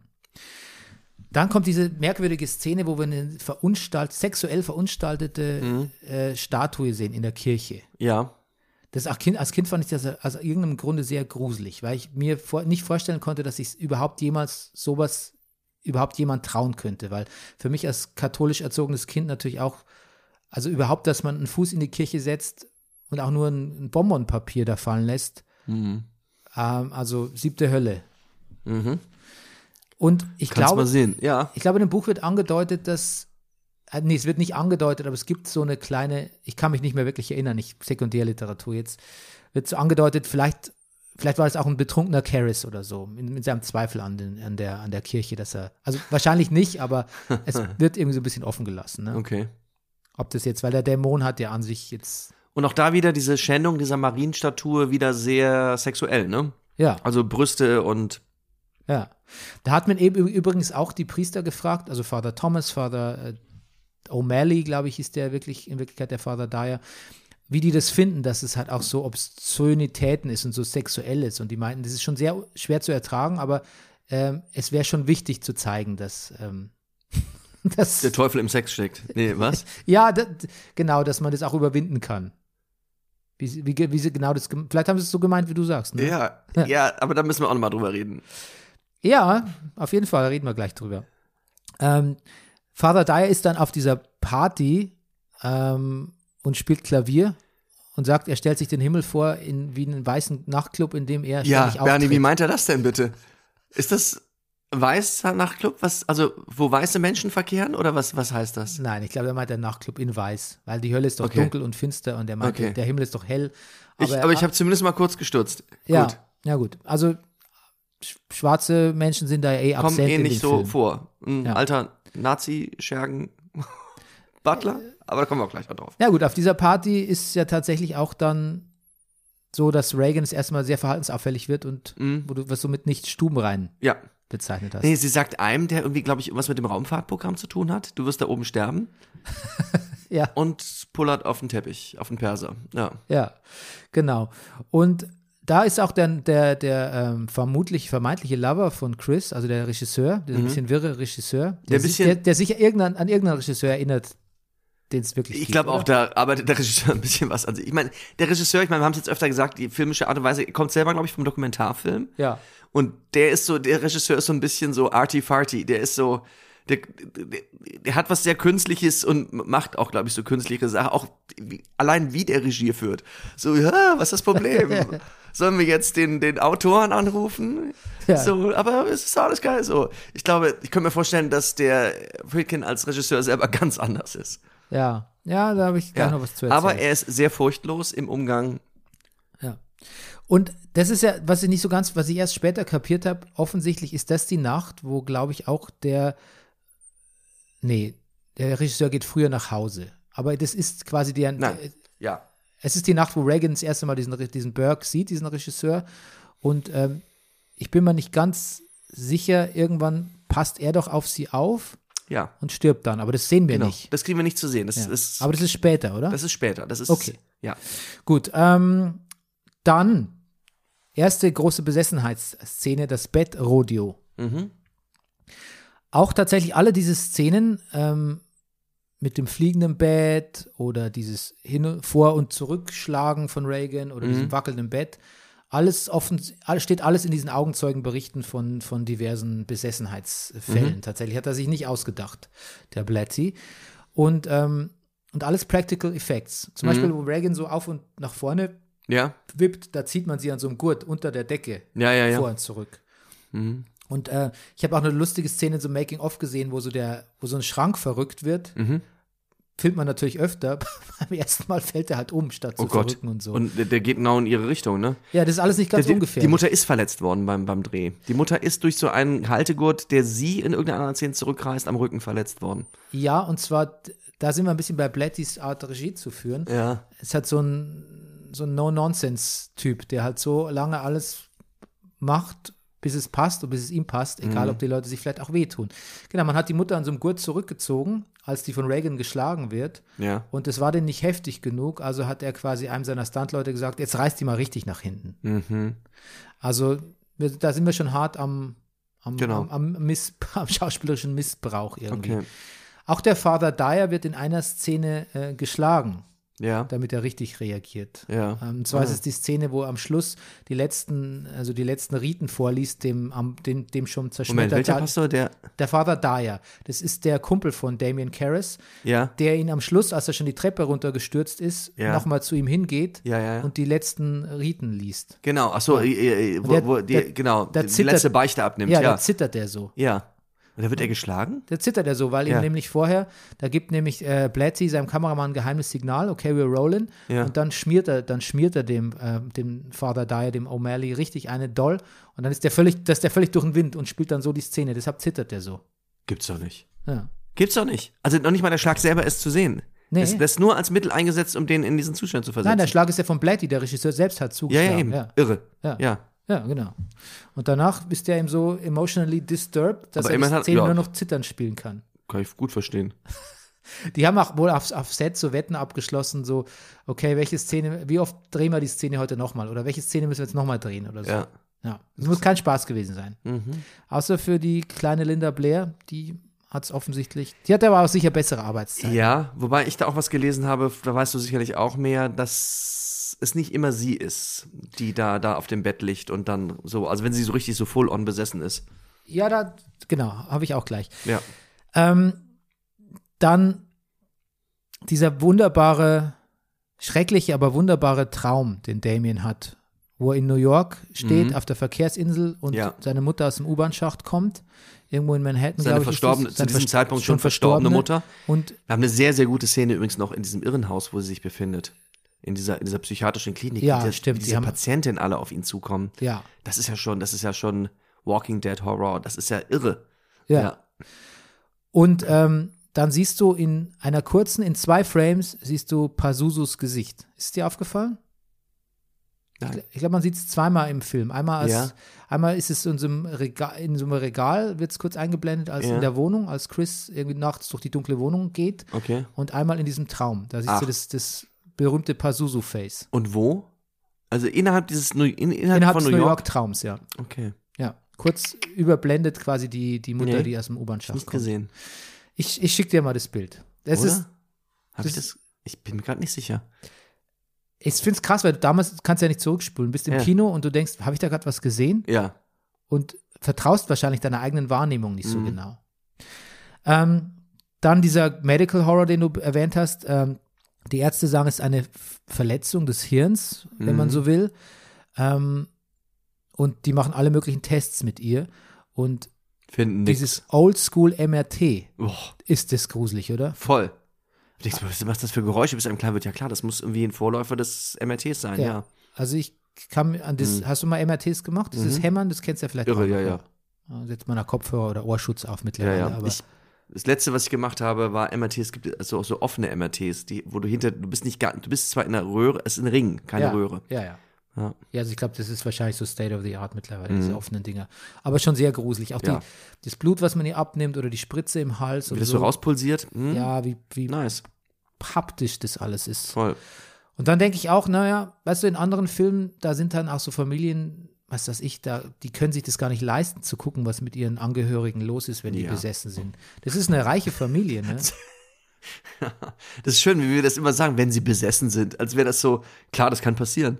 So. Ja, aber tatsächlich ist Besessenheit ja ein Phänomen, was oft, äh, also was oft festgehalten wird in natürlich äh, dritte Weltländern, äh, wie man das früher genannt hat. In äh, Bayern. nein, in ärmeren Nee, ich musste grad- ja, ja, ich in musste grad denken. sozial schwachen, Hast du mal- ja, oder, so, sozial schwachen Ja. Umfelden. Nee, Moment. Hast du mal, hast du mal Requiem gesehen? Ähm, Deutscher Film mit Sandra Hüller? ja, ja, habe ich gesehen. Ja. Ja. Das ist aber nicht Bayern. Das ist, glaube ich, das spielt, glaube ich, irgendwie bei Freiburg oder so, ja. Nee, das ist nicht Bayern. Also Nee. glaube ich nicht. Mal Nee, ich, ich habe es heute Morgen Ja. geguckt. Es ist, äh, nach, es, Du hast heute Morgen Requiem geguckt. Nein, äh, also ich habe kurz was über Requiem gelesen. Es spielt in der, irgendwie, glaube ich, in der Nähe von Freiburg. Rüdiger ist auf einem, Ja. auf einem Possession-Hype. Ja. Ich bin. Genau. Jetzt wird alles geguckt. Gibt da so eine Amazon-Serie über so Teenager-Besessene gerade. Das ist Mhm. Ach so. dein nächstes gleich. Ähm, und dann kommt so der erste schlimme Anfall von, von, von Reagan. Ist es auch, ist es, ich glaube, es ist der, wo sie, wo sie kotzt, oder ist es schon der mit dem, mit dem Kreuz? Nee, das kommt, kommt später, das mit dem Kreuz kommt später, aber ich glaube, wo sie kotzt und obszönes Zeug redet. Und ich finde, es könnte aus dem Kontext gerissen. Quasi, du schaust dir es nur jetzt, hast Exorzist nie gesehen, schaust dir nur diese Szene an. Angenommen, das mit dem drehenden Kopf oder das oder diese Kotze, das würdest du eigentlich albern finden. Oder du wirst denken, ist es aus dem Leslie Nielsen-Film oder ist es aus dem echten Exorzisten? Aber dadurch, dass es so eingebettet ist in dieses, dass vorher diese Untersuchungen waren, ne, dass so viele Leute sich so viel Mühe gegeben haben, dass die Mutter so besorgt ist um das Kind, wirkt es plötzlich sehr bedrückend, finde ich. Ja. Weil man auch weiß, es gibt kein Zurück mehr für die Arme. Das stimmt schon. Ich bleibe auch dran. Der Film interessiert mich immer noch. Trotzdem sind das so die Momente, wo ich im Nachhinein denke, oder am ehesten denke, ist es da mit dem Regisseur durchgegangen? Also geht es da jetzt um den filmischen Effekt? Also wir sehen, sie tut verschiedene Dinge, die körperlich unmöglich sind. Zum Beispiel den Kopf um 365 Da, da, Grad da, sind, da sind wir noch nicht. Wir sind jetzt wirklich mal am, doch am, gesagt, am, Kopf drehen. Ja, aber das kommt später. Okay. Nee, ich habe jetzt gesagt, jetzt Gut. flucht sie einfach. Jetzt flucht sie. und Okay, reden wir erstmal nur über das und- Fluchen. Und, sie Gut. kotzt. Reden wir erstmal nur über das Fluchen. Ja. Ja. Fluchen und Kotzen. Ja. Das alles wirklich so, steht alles in diesen Berichten. Das hat der Blatty im Prinzip nur übernommen aus diesen Exorzistenberichten und auch den Zeitungsartikeln tatsächlich. Ähm, ich finde, da ist es aber auch da, also da kann ich den Suspension of Disbelief eh noch total gut auf, aufrecht erhalten. Ähm, vielleicht kurzer, äh, kurzer von den Dreharbeiten noch. Diese erste Ladung Schleim, die der Dam Damien Karras ins Gesicht bekommt, das ist zwar später im Film, habe ich erwähnt, weil wir gerade beim Kotzen sind, ähm, das, da ging was los. Das wollte er gar nicht so. Also wenn der da sehr angewidert aussieht, das ist auch echt. Das sieht sehr echt aus, ja. Ja. Ähm, ich finde natürlich, dass die ganze Zeit diesen Film und deshalb macht es auch ähm, für mich auch so unangenehm. Es schwebt schon über diesem Film die Sorge von, auch von den Ärzten, bevor man wirklich merkt, dass es um dämonische Besessenheit geht, dass das Kind einfach einen tödlichen Hirntumor haben könnte. Genau. Ja. Ja. Und ähm, das, das ist tatsächlich was, was dann, also für, für mich ist es dann meistens fast eine Erleichterung. Ah, es ist ja- ah, es ist ja nur ein Dämon irgendwie. Ja, ja, genau. Und den kann man mal exorzieren. Ähm, diese Kälte im Zimmer, ne? Dass es so kalt ist. Ja, richtig. Das, da mussten die, ähm, das, die haben so Kühlungsmaschinen gekauft, so sündhaft teure Kühlungsmaschinen, damit es wirklich unter 0 Grad ist da drinne. Oder Wow. unter 5 oder was es braucht, weiß ich nicht. Ja. Und dann hatten sie aber ständig Also man sieht auf jeden Fall den Atem. Das ist schon wirklich Ja. so, ja. Und hatten sie aber ständig diese zwei Probleme, ständig diese Scheinwerfer Mhm. vom Film und Kameras und vielen Menschen im Raum. Die Das Hitze ist- produzieren, ja. Ja, das ist ständ, dass sie dann wieder raus mussten und dann wieder sechs Stunden runterkühlen oder so. Oh Gott. Und gleichzeitig hatten sie aber immer das Problem, dass sie es so ausleuchten mussten, dass man den Atem auch sieht. Weil es hat ja, Ja, ja. es reicht ja, den siehst du ja auf Film nicht, wenn es nicht dunkel ist, wenn Mhm. nicht ein dunkler Hintergrund ist. Also das muss ein Mörderaufwand gewesen sein. Mhm. Da hat er mal erzählt, der, der, der Blatty, dass dann jemand von Warner kam, so ein Executive, und sich das angeschaut im Hintergrund und nur den Kopf geschüttelt. Ja, So nach dem Motto, das wird nichts. Das Ja. wird nichts, was die da machen. ja, Was machen die denn da überhaupt? ja, geil. Tja. Ähm, genau. Dann, dann gibt es ja auch noch diese, es gibt diese hyp schöne Hypnose-Szene, glaube ich, wo sie dann, ist es die, wo sie rückwärts spricht, wo man später dann das Band abhört und feststellt, das sind Nein, nein, verschiedene nein, Stimmen? Nee? Das, ähm, das, die, das ist was anderes. Später ist der Karis mit dem Tonbandgerät alleine bei ihr. Da, Ah, da- okay. da okay. macht sie das. Ah, okay. Nee, nee. Ah, die Hypnose-Szene ist, wo sie den äh, Psychologist by, by the balls grabt, im Richtig, richtig. des Wortes. Richtig. Der wirklich, der sehr komisch umfällt. Dem, Also- folgt, dem, fällt, dem folgt die Kamera beim Umfällen, Umfallen. Ist dir das aufgefallen? Ah, Okay. Ähm, was, das stimmt, ja. Was da, finde ich, interessant ist, ist, es kommt zum ersten Mal ein Psychiater und der setzt in seiner, in seinem Hypnosegespräch an mit der Frage, relativ direkt, ähm, bist du besessen? Ist da noch jemand? So, dann trete man zurück, bitte, kleine Reagan, und du anderes Wesen trete vor. Und dann passiert's auch volle Kanne. Also, der Psych Psychiater, der redet über, also der, der, das Gespräch läuft anders, sag ich mal, als, als wir uns jetzt ein erstes Therapiegespräch vorstellen würden. Ja gut, aber für ein erstes Ther Therapiegespräch wäre es auch ein bisschen spät an der Stelle, oder? Na, weiß ich nicht. Also bis eben haben noch die Ärzte geguckt, ob vielleicht ein Tumor oder irgendwas Medizinisches vorliegt. Dann sagt man, okay, es ist doch vielleicht durch die Psyche. Also ist, ich glaube, also bis zu dem Moment, wo die Mutter sagt, hier liegt ein Oxer, also sie ist besessen, irgendwas sind wir schon noch ein bisschen entfernt. Aber wer weiß, vielleicht ist, steht es im Handbuch für, für, für ähm, Schizophrenie in der, für, Du, ja, wer weiß. Ich wollte nur sagen, ich fand, ich fand es sehr auffällig.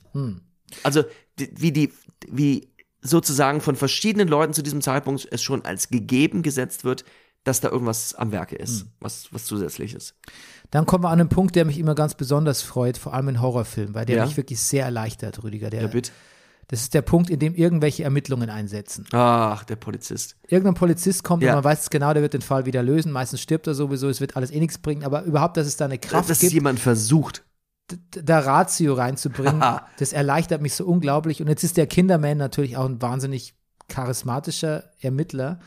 Der Filmfreund. Filmfreund, ähm, Sportfreund, Ja. der übrigens später in Exorzist 3 auch wieder vorkommt. Also Ah ja. als Hauptfigur, allerdings von jemand anderem gespielt. Ja. Ähm, Kinderman ermittelt. Er hat auch so eine Columbo-artige Art, so ein bisschen so, na, nee, ist nicht wichtig. Obwohl, ja, das ja. wollte ich doch noch Auch so mal so zurückkommen. Ja. So, äh, de denken, als würde er schon weggehen und dann doch noch eine Frage. In dem Fall nur, ob, ob der andere mitkommt ins Kino. Auch interessant, wie der sich bei dem einhakt. Aber das ist bei dem, ähm, nur beim, beim Director's Cut Schluss. Jetzt springe ich gerade sehr. Aber ja, interessant. Ja, der hat was sehr Vertrauliches mit den Leuten so. Trinkt auch gerne noch eine zweite Tasse Kaffee. Und dann kommt, äh, dann kommt die wirklich legendäre und schlimme Szene, ähm, wo die äh, Reagan mit dem Kreuz masturbiert. Mhm. Äh, weißt du, wo das gemacht wurde? Wo? Wie? Wie? Nein. Und die haben sich quasi so einen ähm, blutgetränkten Schwamm oder farbgetränkten Schwamm Mhm. quasi hatte sich zwischen äh, die Beine in den Schoß gelegt und hat da das reingehauen. Mhm. Okay. Die wusste gar nicht, was, also die sagt selbst, sie wusste gar nicht, was das soll, die Szene. Sie hat das gar nicht verstanden. Also Ja, hat ja. auch nichts Sexuelles damit assoziiert. Gut. Also da hat man sie wohl relativ geschont. Und äh, die Szene ist, na nicht die, die Szene teilweise, verschiedene Szenen, aber ich glaube, die war auch ein Teil davon, jetzt weiß ich es nicht mehr ganz genau. Die wurde dann von einer anderen Schauspielerin auch, ähm, auch gespielt, um sie so ein bisschen auch zu schützen. Ne? Okay. Ähm, das ja, die meintest sich, du glaube ich, vorher. noch sogar erkämpfen musste, dass sie dann später, als der Film nominiert war für irgendwelche Preise und auch sozusagen richtig erkämpfen musste, weil sie kommt nicht in den Credits vor, diese Ja, genau, da gibt es dann ein Gerichtsverfahren, gab es später nochmal. Ähm, ich habe mir, ich hab mir ihren Namen aufgeschrieben, aber noch nicht an der Stelle. Also ähm, ich, ähm, ich komme gleich dazu. Ich vergesse, ich nach. auch traurig, dass ich sie jetzt auch wieder, ver- auch wieder, jetzt vergessen wir sie aber auch so ist wieder. Aber ich, ich habe es aufgeschrieben, das, das kommt gleich. Ähm, interessant ist auch, dass, erstes, dass das erste Mal der Dämon dann spricht. Mhm. Und denkst du, es ist eine Männer- oder eine Frauenstimme? Nee, es wechselt ja sogar, ne? Aber, Ja, aber es ist schon überwiegend bleibt es dieselbe aber Stimme. eigentlich. es ist keine verzerrte Stimme von Linda Blair oder so. Nee, nee, nee, genau. Es ist schon deutlich mal. Ich hätte jetzt eine Männerstimme gedacht, ja. Hm, Es ist eine Frau, es ist eine Schauspielerin namens Mercedes McCambridge. Okay. Und ich dachte erstmal, also die ist, die ist äh, Amerikanerin, aber Ja. sie hat fast schon so einen britischen Akzent stellenweise, oder? Ja. Ja. Also es ist ein bisschen wild, was sie macht, aber gut, wenn ich nehme es mal vorweg, das wird mein Tom Hardy Gedenkpreis. Ja, das höre ich jetzt raus. kriegt unseren Preis diesmal. Ja, ja. Aber ich finde, ein Dämon darf das. Der darf Ja. einen Akzent wechseln. Ne? Natürlich. Der darf auch Latein Hallo, sprechen. Wenn und einer so. das darf. Ja. Genau.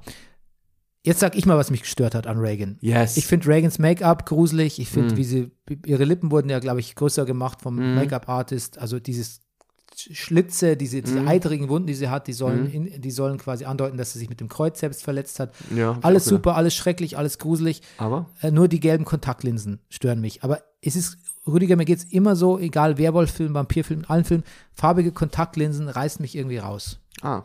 Das hat dich nicht so gestört, pff, nee, warum? Weil du das Gefühl hast, da kommt sowas von innen raus. Das kann ja irgendwie gar nicht sein. Oder, oder. weil ich immer denke, es sind farbige Kontaktlinsen. Okay. Ich denke immer, man kann nicht die Augenfarbe wechseln, das ist Quatsch.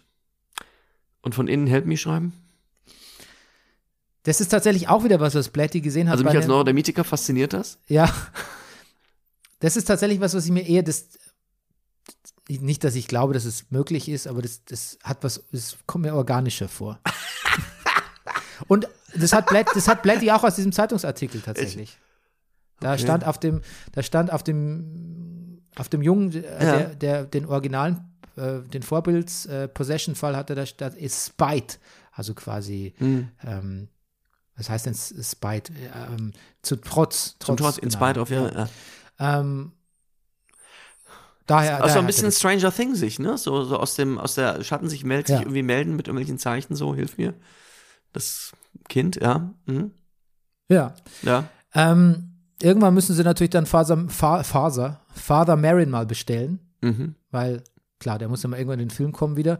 Und dann gibt es diese legendäre Szene, wenn Marin mit dem Auto vor, Taxi vorfährt und aus dem Moment, Taxi da sind wir steigt. schon. Warte mal, ich würde gern noch einmal was sagen. Ah, der dem- Kopf, Entschuldigung, ich bin noch etwas übersprungen. Der Kopf, der verdrehende Kotz, äh, Kotzkopf. Ja.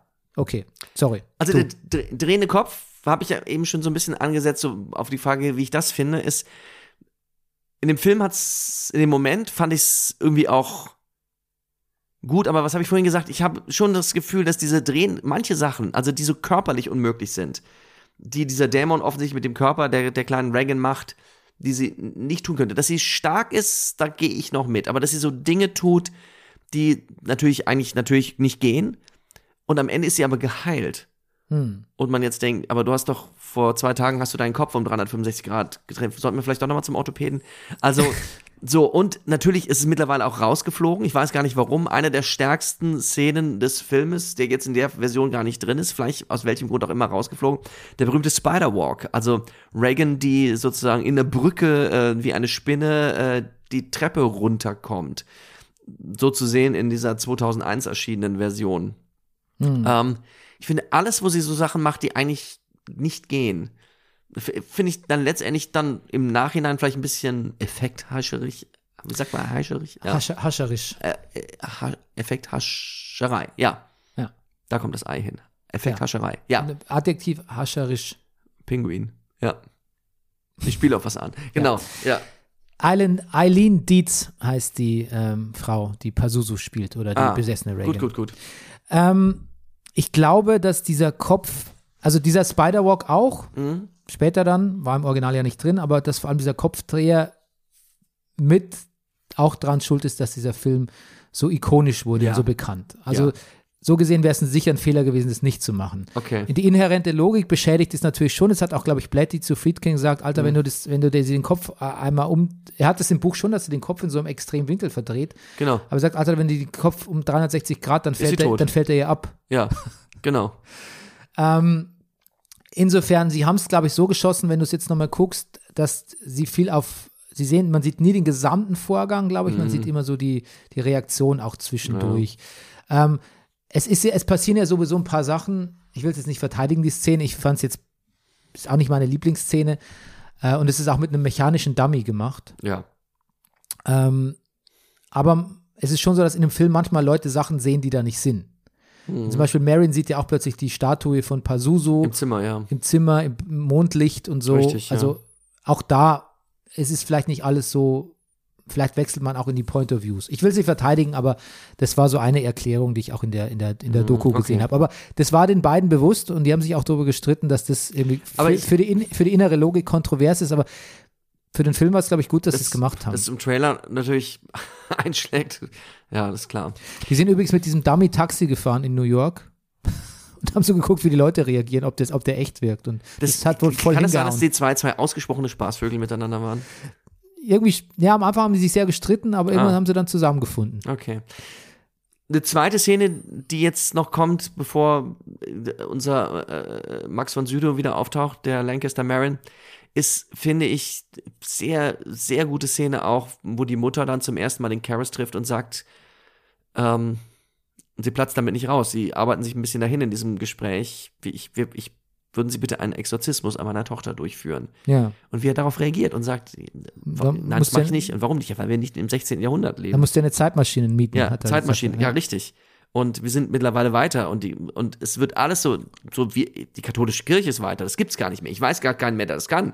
Er sagt all die Sachen, von denen wir hoffen, dass er sie sagt. Ja, Aber am Ende passiert's halt doch. es ist auch die Szene, die ich mir für später aufgeschrieben habe, Ja. warum ich finde, dass äh, fast die, die beste Performance in dem Film für mich fast von, von äh, Ellen Burstyn ist, also Ja. von der Chris McNeil, war diese Szene, wo sie so verzweifelt ist, wo sie sagt, Gott verdammt, ich komme von einem Psychologen, die schickt mich Ja. zu Ihnen und sie schickt mich wieder zu einem Psychologen. Was soll der Richtig. Scheiß?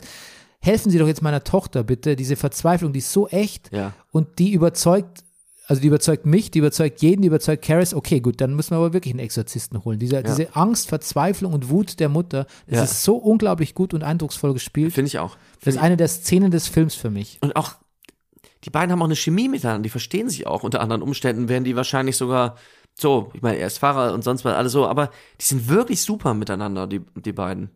Ja, man kann sich vorstellen, dass die sich, ich, erotische Spannung sehe ich da keine, aber dass die sich anfreunden. ne? Ja, genau, so. Ja. Und dann völlig irre, nachdem er das alles gesagt hat, der Marin, so, das gibt's nicht und so weiter und so fort, geht er da zu irgendeinem oberen Kirchenbonzen und der ist, na gut, nee, können wir schon machen. Nee, wen schicken wir da? Also, Das, das ist übrigens auch eine Szene, die ich so, so low-key total großartig fand, wie beiläufig die sich, die sich über Marin unterhalten. Ist Marin nicht der Richtige? Der ist doch im Irak, ist glaube er ich. nicht ein der bisschen ist, zu alt? Ja. Ja. genau, der ist seit ein paar Monaten wieder da. Ist ja nicht ein bisschen zu alt? Nö, wieso? Der kann auch bei Ausgrabungen oder so rumspringen. Das wird dann schon noch gehen irgendwie. Irre, irre, irre. Und der hat doch neulich mit einem Dämon, ja, da ist er fast bei draufgegangen. Na Ja, gut, ja. schauen wir mal. Ja, aber das macht, aber das macht es dann wieder, weißt du, der Dialog ist dann nicht so, so Star Wars-artig, wo so alle in Ehrfurcht erstarren und Marin und weißt du noch damals, was da passiert ist? Nee, es ist Business so, as usual, ja. Genau, es ist so, ja, Und das, ja, darüber müssen wir jetzt auch schnell reden, weil jetzt ja gleich Abendessen oder so, weißt du? Mhm. Und dann eben diese Szene, Marin steigt aus dem Taxi, Ja. es im Nebel, das Licht durch, vom, der, der Nebel wird nur durchbrochen durch das Licht aus Reagans Zimmer. Mhm. Und da auch sehr lustig. Dieses Zimmer von Reagan, das gibt es, Haus gibt es wirklich, Mhm. aber dieses Zimmer gibt es nicht. Das ist ein Anbau. okay. Das haben die extra an, also haben die Fassade angebaut und es war sehr, sehr, sehr komplex, das, das dann so zu leuchten, dass es genau so aussieht. Okay. Weil auch hier kein digitaler Effekt, also oder kein, kein Stop-Motion, kein gar nichts. Also hat einfach hundertmal da gu- wo, guckt, wo hier kommt das Licht her, Nebelmaschine, hat alles lang gedauert. Toll. Und diesen Anbau, dann haben die Exorzist 2 gedreht und dann waren die wirklich so, fuck, jetzt müssen wir diesen Anbau wieder hinmachen. Mhm. Und in Exorzist 3 kommt das Haus nochmal vor Wie, ihr habt die Pläne weggeschmissen? Ja. und dann haben es gelassen. Da war es ihnen zu doof. in Exorzist 3 gibt es eine Einstellung, wo einfach der Anbau nicht mehr da Und das ist. ist trotzdem ein guter Film. Und sie haben den Anbau auch deshalb gemacht, damit das Haus näher an dieser Treppe ist, damit der tatsächlich, Ja, ja, wenn der aus dem Fenster springt, Damit auf, überhaupt auf der, eine Wahrscheinlichkeit besteht, dass es so sein könnte. auf, Man auf der muss- Treppe landen kann. Ja, genau. Genau. Ähm, Marin kommt jetzt, äh, der, Exorzis der Exorzismus beginnt ähm, und ich, ich finde, am Anfang ist Marin relativ, der ist so unfazed, sagt man auf Englisch. Ne? So, okay, das Bett schwebt, Also ich so finde, ist, so ist es halt. ja. also dieses sich fertig machen und da reingehen. So anziehen in aller Ruhe auch. auch Entschuldigung, ne? das ist an der stärksten Szene des Films, finde ich. Das ist ja wie so ein, das ist ja wie so ein Catholic SWAT-Team, Ja. das jetzt da reingeht. Das das noch einmal kurz alle Waffen checkt. So. Völlig absurd, ja. Ja. Und, Oder- auch, und, und der dienstältere Militarist gibt noch dem jüngeren Soldaten, der das zum ersten Mal macht, so ein paar Tipps. Was ich was, Ziel immer auf die, oder so, so ist das, ja. Eigentlich ist ja der, die letzten 20 Minuten sind ja dieser Exorzismus, ne? Lässt ja, Ja. eigentlich, ist ja auch eine bedrohliche und bedrückende und eine enge Situation. Und dann machen die aber, was ich an diesem Film so wunderbar finde, dann machen die eine Pause, Die machen, weil ja. es so anstrengend ist. Ist, sind sie müde? Ja, schon irgendwie. Ja. Und dann gibt's, dann sitzen die auf der Treppe und sagen nichts. Das ist eine großartige Szene. Ja. Es gibt aber noch in dem, der Version, die sie nie sahen, gibt es eine Version, wo die sprechen, Ja. wo die auch einen tollen Dialog haben, Ist auch gut. wo der, der Karras sagt, warum denn dieses kleine Kind? Warum wird es denn attackiert? Was hat das denn getan? Und Marin sagt, "Mm, mm, es geht um uns alle. Wir sind eigentlich alle die Besessenen. Also Ja, ja. nach dem, und vielleicht fasst da ein bisschen zu viel von dem Film da gleich Ja. in seinen Dialog rein. Vielleicht hat man es deshalb Da gestrichen. ist das drin. Das ist irgendwie, ich, es gab so, ich erinnere mich noch so, dass ich Momente hatte, ich dachte, es wäre an einer anderen Stelle. Das so, warum ein zwölfjähriges Mädchen? Und dann ist das da drin, ne? So, das, das, okay, ja. Genau. Und er sagt, eigentlich, eigentlich sind wir alle besessen. Wir haben Ja. eigentlich alle unsere, also der Dämon greift uns an. Ne? Er Mhm. greift jetzt nicht dieses Mädchen an, sondern der Okay. hat schon auf alle abgesehen. Ähm, und der Exorzismus, was mich als Jugendlicher völlig fertig gemacht hat. Ich war so ein Fan von, von unserem Lancaster Jones hier, von, Mhm. von, von Vater Marin.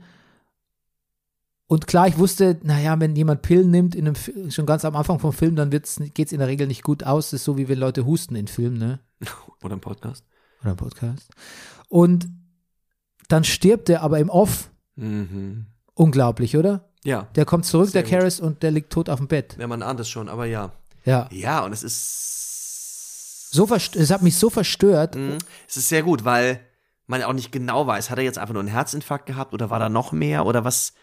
Sie, der Dämon lacht auch nur so, das ist, das ist sehr, sehr gut. Und es macht auch diesen Kampf so aussichtslos, weil du denkst, okay, also was soll denn, wie soll denn das Karras jetzt noch, ist ein super Typ, aber das schafft er nicht alleine. wie soll denn das jetzt noch gelingen, der Exorzismus? Ja. Ja. Naja, aber Und, und es ist so beiläufig, dass das noch nicht mal der, Dä- der Dämon triumphiert noch nicht mal groß. Der hat im Prinzip vielleicht nur abgewartet, bis der einen Herzinfarkt kriegt. ja. Ja, und dann, dann kommt natürlich der, der Act of Love, ne? Also alles, der Exorzismus ist eigentlich gescheitert. Alles, was jetzt Mhm. Reagan helfen kann, ist quasi jemand, der, sie für sie, der sich für sie opfert. Und das ist Genau. natürlich was, was, der, was nur der Mensch kann oder nur der Mensch tun würde, Mhm. im Gegensatz zu den, diesen egozentrischen Dämonenvolk, Mhm. dass jemand sein Leben für das Leben von jemand anderem gibt. Und das macht dann der Damien Karras. Ja. Es gibt Leute, die haben es so gelesen wie, aber dann ist der besessen ja. und der bleibt dann auch und das Böse ist nicht besiegt. Aber, Aber dann haben wir ja die Szene, über die wir eben schon geredet haben. Auch er wird sozusagen kurz, also im Sterben, wobei man nicht weiß, wie viel er da noch mitkriegt, wenn er da tot und nickt, wo der andere Pastor noch zu ihm kommt und ihm Ja. sozusagen das letzte Gelübde da. Also ich habe es als klares Happy, Happy in Anführungszeichen Ja. End gesehen, du? Ja, ich auch. Ja. Und dann haben wir ja noch mal kurz angeguckt den Direct, das ist dann wirklich ein Director's Cut oder ein, ein, ein Ende, was du mir geschickt hattest auf YouTube. Ja, das ist, das ist auch die Version, die sie niemals sahen. Das ist auch Das ist auch die Version, die sie Ich niemals wollte nur sagen. ku- kurz sagen, am Ende ähm, Ja, kommt ja der Vater Dyer nochmal, ja. kommt genau. zu ihm an die Treppe und Genau. liest, liest ihm, was diese Ja, Szene, ja. von der ich äh, gerade erzählt habe. Ja. Und das ist schon auch irgendwie wichtig, weil das ist dieser. Das, Ja, natürlich, genau, das, das meine ich doch. Das macht es auch zum Happy End. genau, ich. ja, ja, genau. ja, das ist eine super wichtige Szene. Ja. Und ähm, ja, letztlich fährt dann, wie du auch schon in einem Downbreak gesagt hast, der Reagan geht's gut, kann sich an nichts erinnern, Mhm. zieht um. und aber auch, dass dann der Vater da ja nochmal vorbeikommt und sich so nett unterhält mit der Mutter und mit den Ja. Hausangestellten und sagt, hoffentlich sehen wir uns mal wieder, ja, hoffentlich, hoff, na, hoffentlich klappt es mal wieder. Diese Versöhnung auch zwischen der, man hat im Film ja auch vorgeworfen, dass es so ein bisschen, deshalb hat die katholische Kirche, glaube ich, bei allen Einwänden, die sie haben könnte gegen gewisse Szenen, nie so richtig heftig gegen den Film opponiert, weil er so, weil man ihm vorgeworfen hat, es ist vielleicht auch noch ein bisschen eine Werbeveranstaltung für die Katholiken. Ich finde, Elvis. Elvis, Ich, ich bin nicht. Nein, sto- stopp. Weißt du, was mein letzter Satz in den Notizen ist? Der Film ist so katholisch wie die Kirche selbst. ja, ich glaube, Blatty ist auch katholisch. Also, Mhm. der hat das mit dem Exorzismus auch, der hat es ja auch ein bisschen für bare Münze genommen. Deshalb er Es das ist Buch ja auch, mein. Gott, es ist wirklich ein Dämon da. Vergesst eure ganze Psychiatrie, Psychologie, alles. Am Ende hilft einfach nur ein Exorzismus. Hm. Ich glaube nicht, dass es, ich glaube nicht, dass das ist, was er sagen wollte. Ich habe einen ähm, Brief gelesen, den er an seinen zukünftigen Verleger damals geschrieben hat, in dem er ihn so ein bisschen die Dualität von Gut und Böse und alles geschildert hat. Das ist schon sehr, das hat einen katholischen Grundgedanken, aber das, also auf Mission war er da nicht. De definitiv Nee, aber so ist der Film doch. Also, aber das ist es doch. Es hilft am Ende nur der Exorzismus. Natürlich auch im, Nee, am Ende hilft der Exorzismus. Nein, aber finde ich, da muss man differenzieren. Der Exorzismus hilft nichts, sondern das Opfer eines einzelnen Menschen hilft. Der Okay. Exorzismus selber hat eben nicht geholfen. Ich glaube, das ist eine ganz wichtige Unterscheidung. Ich glaube, dass das Friedkin auch sehr, sehr wichtig war. Oder Blatty auch schon. Na gut, weil es natürlich auch den Hauptexorzisten durch einen Herzanfall dahin rafft. Aber er hat schon mal ex, er, er hat es schon mal gemacht und es hat auch schon Erfolg damit gehabt. Ja, aber diesmal hat es eben keinen Erfolg gehabt. Naja, Nur das weil er einen Opfer. Herzinfarkt hat. Ja, aber der fehlerhafte Mensch, Okay, der ja, gut. Mensch, der, Ja. der von Schuldkomplexen zerfressen war, der hat letztlich sein eigenes Leben gegeben. Das, Mhm. das ist eben, dafür musst du nicht in der Kirche sein. Das stimmt. Und das stimmt. Die Mutter ist ja auch nicht in der Kirche. Ja, ja. Und die Mutter hat Und- ja auch die Tochter Es musste auch einer sein wie Karras, der auch Zweifel hat und Ja. selber Schuld auf sich genommen hat. Ja. Also es bleibt natürlich ein katholisches Geschmäckle. Das, Mhm. das möchte ich natürlich überhaupt nicht in Abrede stellen. Kommen wir zu dem alternativen Ende. Ähm, da geht's im, da, also es passieren noch zwei Sachen. Das erste, das Amulett, was, ähm, ja, richtig. es wird noch ein Amulett weitergegeben. Mhm. Ähm, das gibt, glaube ich, aber ich weiß nicht mehr, wie es war, im Theatrical Cut, ähm, kriegt das die Mutter. Die mit? Mutter gibt das dem Dwyer aus dem Auto raus. Die sind schon losgefahren. Ja. Und im anderen behält sie es, glaube ich, oder irgendwie Mhm. so ist es. Weiß nicht mehr. Aber genau, da, in dem anderen Ende, da ist es so, dass der Vater Dyer sich dann nochmal mit dem Kinderman trifft D- Dyer, ja. ja. genau. und einfach so ein bisschen. Palavert, ja, und dann redet er wieder, der ist ja so Film-Afficionado, der, Ja. der Kinderman, und fragt ihn halt. Und das ist auch, irgendwie- dass der sich einhakt bei dem Pastor. Ist irgendwie ist ganz süß. So zwar, sieht man nicht in, oft unter erwachsenen Männern in unseren Breiten. In Afrika habe ich das immer öfters gesehen, dass Männer, wenn sie miteinander gehen, sich einhaken. Aber ähm, könnten wir auch machen demnächst, ich, oder? er, also wenn das zwei Männer hier machen, dann könnten wir das machen, Bernie. Ja. Ähm, ja, die haken sich ein, reden über Film. Und ich hatte so ein bisschen, ich habe mir notiert irgendwie, als müsste man noch so ein bisschen, noch mal, noch zum Happy End, noch mal ein bisschen versöhnlicher, dass sie über Film reden. Als wollte man uns sagen, es ist nur ein Film, es ist nur ein Film, es ist alles nur ein Film. Ich glaube, es ist die Vereinigung von Staat, Religion und Kultur. Genau, das wollte ich auch sagen.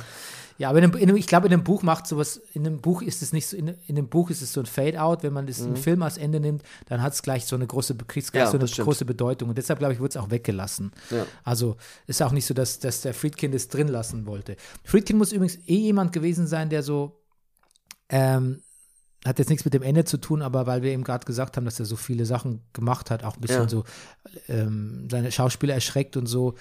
Der muss so ein direkter alter, Director alter Schule gewesen sein. Auch bei French Connection, der Film vorher, Das heißt nichts Gutes. hat einfach mal so eine auf befahrenen, belebten Kreuzungen auch so Autos zu Schrott fahren lassen und so. Da gibt es auch mit Gene Äh. Hackman diese. Ich habe die Szene nochmal gesehen, das Ja. knallt schon ganz gut, ja. Ja. ja, Okay, ähm, ja. Kommen wir zu den Lieblingsszenen, Rüdiger. Also Mhm. bei mir, ich sag's gleich mal, Irak, Ja, Irak, Irak. Ist Noch- Irak, Nochmal ja. noch mal Irak. ja. Und schauspielerisch, ähm, aber habe ich auch schon gesagt, als Ellen Burstyn da mit äh, dem ähm, guten Vater Damien spricht Ja. und ihn überzeugt, den Ja. Exorzismus doch zu machen. Ja, es ist wirklich fantastisch. Schlechte Szene gibt's nicht, trotzdem am ehesten zu bemängeln wäre der Kopf, 360 Kopfdreher. Ja, ja. Naja, und also ich schließe mich dir voll an und vermisst du die Spinnenszene? Ich, weißt du, das ist komisch, weil ich immer, es gibt so einen Wrestler, der so einen Spider-Walk macht oder gemacht hat. Und ich dachte mir, ja klar, das ist aus dem Exorzisten. Hm. Mir war aber nie klar, weil ich habe diese Version nicht gesehen, die 2001er Version, glaube ja? ich, Ah, ja. dass ich die eigentlich nie gesehen habe, sondern so. dass man quasi einfach, ich Ja. habe vorausgesetzt, dass der aus dem Exorzisten war. Okay. Oder vielleicht habe ich es in einem Ausschnitt gesehen, aber ich habe Mhm. nicht diese Version gesehen. Interessant. Ja. Ja. Naja, Serie gab es, glaube ich, auch. Gab es sogar. Weißt du da was drüber? Ja, habe ich, glaube ich, mal die ersten zwei Folgen gesehen, aber ich bin mir auch nicht mehr, ist- vielleicht gibt es auch mehrere Serien, ich weiß Mhm. Ja. es nicht. Was filmt man denn nicht mehr? Naja, ich finde es, also das habe ich auch mit reingenommen, in den 1973er Downbreak, dass ACDC gegründet wurde. Ich, nee, oh Gott, das kriege ich jetzt, das, die, die, die Brücke kriege ich jetzt nicht geschlagen. Ich glaube, dieses, dieses, dieser ein bisschen so besonders äh, unheilige Umgang mit so, mit so, mit so katholischen Devotionalien als Zeichen dafür, dass jemand jetzt hier wirklich richtig böse ist. So das Kreuz und, und, und, und, und so, das, das kommt mir so ein bisschen, Die schockt halt heute keinen mehr. schockt halt niemanden mehr. Da ne? können die nichts dafür. Ich Nee. meine, jede Game of Thrones Folge oder House of. Dragon ist brutaler als dieser Film. Ja, das sind die Sachen, die ich wechselweise geguckt habe diese Woche. Ja, Und das ist aber auch irgendwie beunruhigend, oder? Wie, wie, Ja, ja. Wir sind echt ganz schön verroht eigentlich, oder? Ja, wir sind abgebrüht. Schauspieler. Ja. Ähm, Outstanding Performance habe ich, wie gesagt, Alan Burstyn und äh, Max von Südow. Ja, und Jason Miller. Ja. Linda Blair habe ich noch. Das ist eine Child Actress. Fällt vielleicht in eine andere ja. Kategorie, aber kann man sich auch nicht machen. Du? Na, ich, also ganz klar, also ich, ich finde unfassbar charismatisch hier, unseren Pastor Karras. Wie heißt Mhm. er? Jason, Anthony Jason Man Miller. Ich finde ihn wahnsinnig gut. Er ist, er hat einen Oscar dafür gekriegt, für beste Nebenrolle. Ähm, er ist hauptsächlich, hauptberuflich ist er Autor. Mhm. Er hat, äh, hat wirklich Erfolg gehabt mit Theaterstücken. Habe ihn auch nochmal gesehen in, diesem, in dieser Cast Reunion. Ähm, Mhm. er ist immer ziemlich, ziemlich am Lachen, wenn er erzählt. So. Ist, er, lacht auch in dem Film, finde ich, in ein paar ähm, sehr guten Momenten, wenn er zum ersten Mal mit den Dämonen spricht. Und das, finde ich, muss ich sagen, wenn du mich jetzt fragen würdest, was hat dich am meisten gegruselt, ist, dass der Dämon, also Linda, Dinge weiß, die sie nicht wissen kann. Hm. Das finde ich ziemlich gut. Ja, das ist ja auch in unserem Intro, der, der, das Ja, ist genau. gefährlich am Dämon Ich ist, weiß. dass er nicht nur lügt, sondern die Wahrheit mit Lügen mischt. Mhm. Weil, ich meine, angenommen, du sagst jetzt zu mir sowas wie, ähm, du sagst jetzt zu mir, du willst mich jetzt verunsichern mit einer Lüge, Mhm. aber du möchtest, dass die Lüge echt klingt, dann sagst du irgendwas mit, ähm, dann, Ja. dann sprichst du auf einen ganz vulnerablen Punkt an. So sagst klar. du so, äh, keine Ahnung, körperliche Defizite, Ja. ähm, ähm, ich, Genau. oder andersrum würde ich was sagen, ich würde zum Beispiel dir sagen, du bist ein, ein ganz schlechter Schauspieler oder so. Ne? Du wüsstest zwar natürlich vielleicht sogar, dass, dass, dass ich das sage, um dich zu provozieren, aber wenn ich da, wenn ich was Ja. nehme, wo du dir vielleicht auch manchmal unsicher bist, und das ist ja. Das macht sogar jetzt schon was mit mir. Siehst du? Siehst du? Und genau, wenn du mir so sagst, so Bernie, ja, pff, Warum, warum hast du das jetzt als Beispiel halt genommen? mal ein Angenommen, sagst du, Bernie, du musst halt mal ein relevantes Buch schreiben. ja. Fucking hurts, man. Also, ja. Ich möchte jetzt den Podcast beenden. Ja. Outlandish Performance. Rudolf Schündler als Karl. Ich, ja, das wäre sowieso noch eine Frage, die so ein bisschen im Raum steht. Wie wichtig findest du das, dass das offensichtlich real existierende Böse da offensichtlich im Film durchgehend vertreten ist und nur von dem Regisseur angesprochen wird? Ja, aber ist der Karl Nazi, der ist doch nur Schweizer, sagt er doch selbst. ja, okay, gut. Man insinuiert, könnte schon in. Ich finde allein die Art und Weise, wie er diesen schwarzen Mercedes steuert, sagt alles. okay, okay. Ja, ich finde es gut. Ich glaube, dass das alles in dem Buch, das muss ja so kon kondensiert auf, auf diesen Film, das ist ja ein Drittel von dem Buch. Also, wer weiß, wie der im Buch war. Also, das ist halt vielleicht auch ein Relikt. Ich glaube auch diese, diese Frau, diese, ähm, ähm, ist die, die Assistentin, Sarah Samantha oder wie die heißt? Die junge Frau, ja. Ja. Ja, Assistentin würde ich sagen, Ich glaube, Personal. die hatte, glaube ich, auch in dem Buch ein Drogenproblem und Okay. äh, wurde dann, hat sich daraufhin dann in Therapie Die ist- begeben. Die ist auch sehr gut. Ich finde, dass die, der Schluss ist sehr schön, wie dieses, man hat sich gut verstanden, man hat gemeinsam was durchlitten, aber als sie nochmal das Angebot bekommt, mitzukommen, ist sie, nein, danke, wirklich nicht. Ja. Und das kann man ja auch wirklich nur verstehen. Hm. Ja. Hier hätte ich, hier wäre es jetzt gekommen, let's talk about Eileen Dietz und sein Pazuzu. Ja. Aber ähm, genau. Die Pazuzu-Sprecherin, ähm, Mac Cambridge hieß die, fand ich auch ganz gut. Ähm, jetzt habe ich natürlich ein bisschen What If noch für dich, Rüdiger. Ja. Ja. Jamie Lee Curtis war mal im Gespräch als Reagan, die war damals ein kleines Kind. Aber ihre Mutter, Janet Leigh, Schon mal, da war die schon im Gespräch, vor Halloween und allem? ja, ja, war ein, war ein Kind, Kinderdarstellerin. Die, Mut- die Tochter von Janet Leigh, ähm, der Hitchcock-Darstellerin. Das und gibt's ja die nicht. Mutter hat gesagt, nope, machen wir nicht. Äh, Halloween hat gesagt, ja. Blatty, wollte. Blatty wollte gerne Audrey Hepburn als Ja. Chris. Das habe ich auch gelesen, ja. Zu große Rolle für sie. Mhm. Anne Bancroft hätte auch nicht gepasst. Jane Fonda hat zu der Zeit gesagt, das ist kapitalismischer Bull Kapitalismus-Bullshit, sowas mache ich nicht mit. Okay. Ich mache nur Barbarella. Genau. Nee, das, äh, die war auf so einem Anti-Vietnam Ich weiß, ja, ja. ähm, genau. Ähm, man hat natürlich, glaube ich, auch ähm, überlegt, die, ähm, den Jason Miller, glaube ich, anders zu besetzen. Oder was der Max von Südow, ich weiß es nicht mehr. Auf jeden Fall war mal Jack Nicholson angedacht, kurz mal. ja. Ich, mir, mir gefällt es gut, dass man den sieht, den Karras und denkt, mein Gott, was ein Typ, was für ein, der könnte auch sofort in der Pate drin sein oder sonst was. So, und dass der gar nicht so jetzt die Schauspielerkarriere gemacht hat. Trotzdem aber so wahnsinnig gut ist. Ja. Und trotzdem freut es mich auch, es freut mich natürlich auch extrem zu sehen, dass er erfolgreicher Autor war. Paul, Paul Newman als Karras, aber alles zu große, das lenkt ab von dem Paul Film. Newman-Witz mit dem Kinderman ist lustig. Ja. Ja. Ich meine, es ist ja eh gut, dass so Horrorfilme meistens, um so Ja. ein bisschen Glaubhaftigkeit zu erhalten, von unbekannten Darstellern einfach Mhm. ähm, besetzt werden. Äh, als Regisseur hätte, wollte Blatty ja unbedingt ähm, Friedkin. Mhm. Ähm, das Studio hat über Kubrick nachgedacht. Mhm. Ja, sicher auch vielleicht ein guter Film, aber ich. Ja, ja, denke ich auch. Ähm, Trivia. Es gab neun Todesfälle in Verbindung mit diesem Film. What? Ja, also zum Beispiel der, der, der Burke, der Darsteller von dem Regisseur, ist, ist, ja. ist gestorben, kurz nach den Dreharbeiten, an einer Krankheit, glaube ich. Wer, Entschuldigung?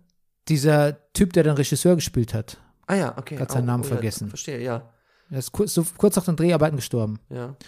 Ähm, es ist, ich glaube, es gab eine Totgeburt oder sowas, gab es bei einem Ehepaar. Es ist ein Kameramann gestorben. Also es sind also neun Hm. Tode im Umfeld. Also, Mhm.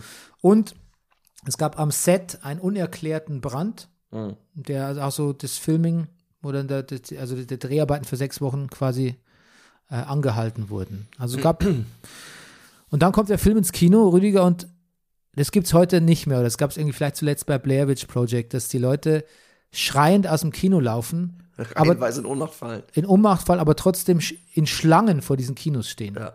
Das war noch Das, Ereignis. ich meine, was war das letzte Vergleichbare? Ich meine, die, die Red Wedding wahrscheinlich bei Game of Thrones, oder? Ah.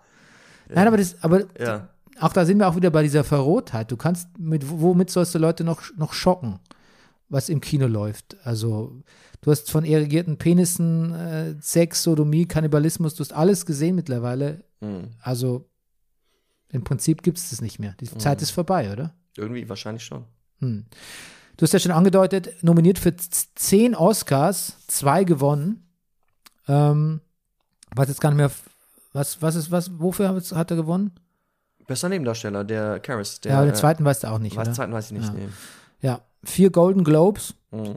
Schon gut für einen, Ja. für einen Horrorfilm. Die Exorzistenstufen, die Exorcist Steps, Ah. sind nicht die Joker Steps, ne? Nicht, dass jemand denkt, das Okay. wäre dasselbe. Also Joker Steps, kannst du dich auch erinnern? Der Joker tanzt die, Ja. tanzt die, ich glaube, die sind in New York, wenn ich, Ah. oder, wo sie, oder ich weiß nicht mehr genau, wo die Joker Steps sind, aber die sind auch, da pendeln mittlerweile auch ganz viele Ja, das glaube ich hin. sofort. Ähm, waren aber vorher bekannt als die Hitchcock Steps. Ach, Und ich glaube aber nicht, weil Welchen Hitchcock Film? da gedreht hat, ja. Okay. sondern einfach, weil die so Hitchcockig aussahen. Okay. Ja, das sind gute Treppen. Hm. Die sehen schon so aus, als, müsst, als würde man sich früher, früher oder später da wehtun, oder? Ja. Ähm, Hat mich an Altenburg erinnert. die Kritiker haben damals gesagt, naja, war so gemischt, aber viele haben schon gesagt, naja, das ist ein bisschen, das ist schon sehr, jetzt kommt es wieder Aufsehen erheischender Nonsens. Mhm. Ja, heute gilt es eher als bisschen grounded und eher slower Horrorfilm Mhm. und so charakterbasiert fast. Mhm. Damals voll, damals im Prinzip das Pendant zu, zu, ja, zu Scream will ich vielleicht nicht sagen, aber so zu Conjuring oder zu was Mhm. fast, ja, also Roger Ebert und Co. Ich weiß nicht, ich weiß nicht ob, ob, ob, Rog, ob unser Rog das gut fand, aber ich glaube, der war eher so in dem Camp so, hey, das ist doch billiger, doch billiger Horror-Trash. Naja, TV-Serie Bin Dann. Ich kann nur empfehlen, das Buch zu lesen, den Roman. Der ist wirklich gut. Okay. ist wirklich ein guter Roman. Und diese Doku zu gucken, The Fear of God. Okay. Und gerade lese ich noch so ein Mini, so ein Essay, ähm, was es auch als für ein Kindle gibt, äh, von Blatty, wo er darüber schreibt, wie er zu dem Film gekommen ist, äh, zu dem Buch gekommen ist, zu dem Stoff. Auch ganz toll. Ja, ansonsten Na super, ich. Macht alles, alles, was einen guten Rewatch ausmacht, ne? auf jeden Fall, Rüdiger, hast du dich, ähm, du hast dich gegruselt, ist schon, oder? Nicht zu sehr. Nicht zu sehr. Also man könnte dir auch in Zukunft wieder Gruselfilme zumuten. Ja. Ja. Aber jetzt machen wir erstmal was anderes. Jetzt machen wir was Leichtes. Wir posten Naja, gleich ob, was. ob, ob das Was leicht. Mal gucken. Ich habe so ein paar Ideen. Ja, ich auch. Aber die besprechen wir hinter, hinter, Verschlossenen hin- Türen. hinter dem Brennerpass. Wenn weißer Rauch aufsteigt, dann wisst ihr, wir haben einen neuen Film. Okay, alles klar. Bis dann. Bis dann. Tschüss. Tschüss.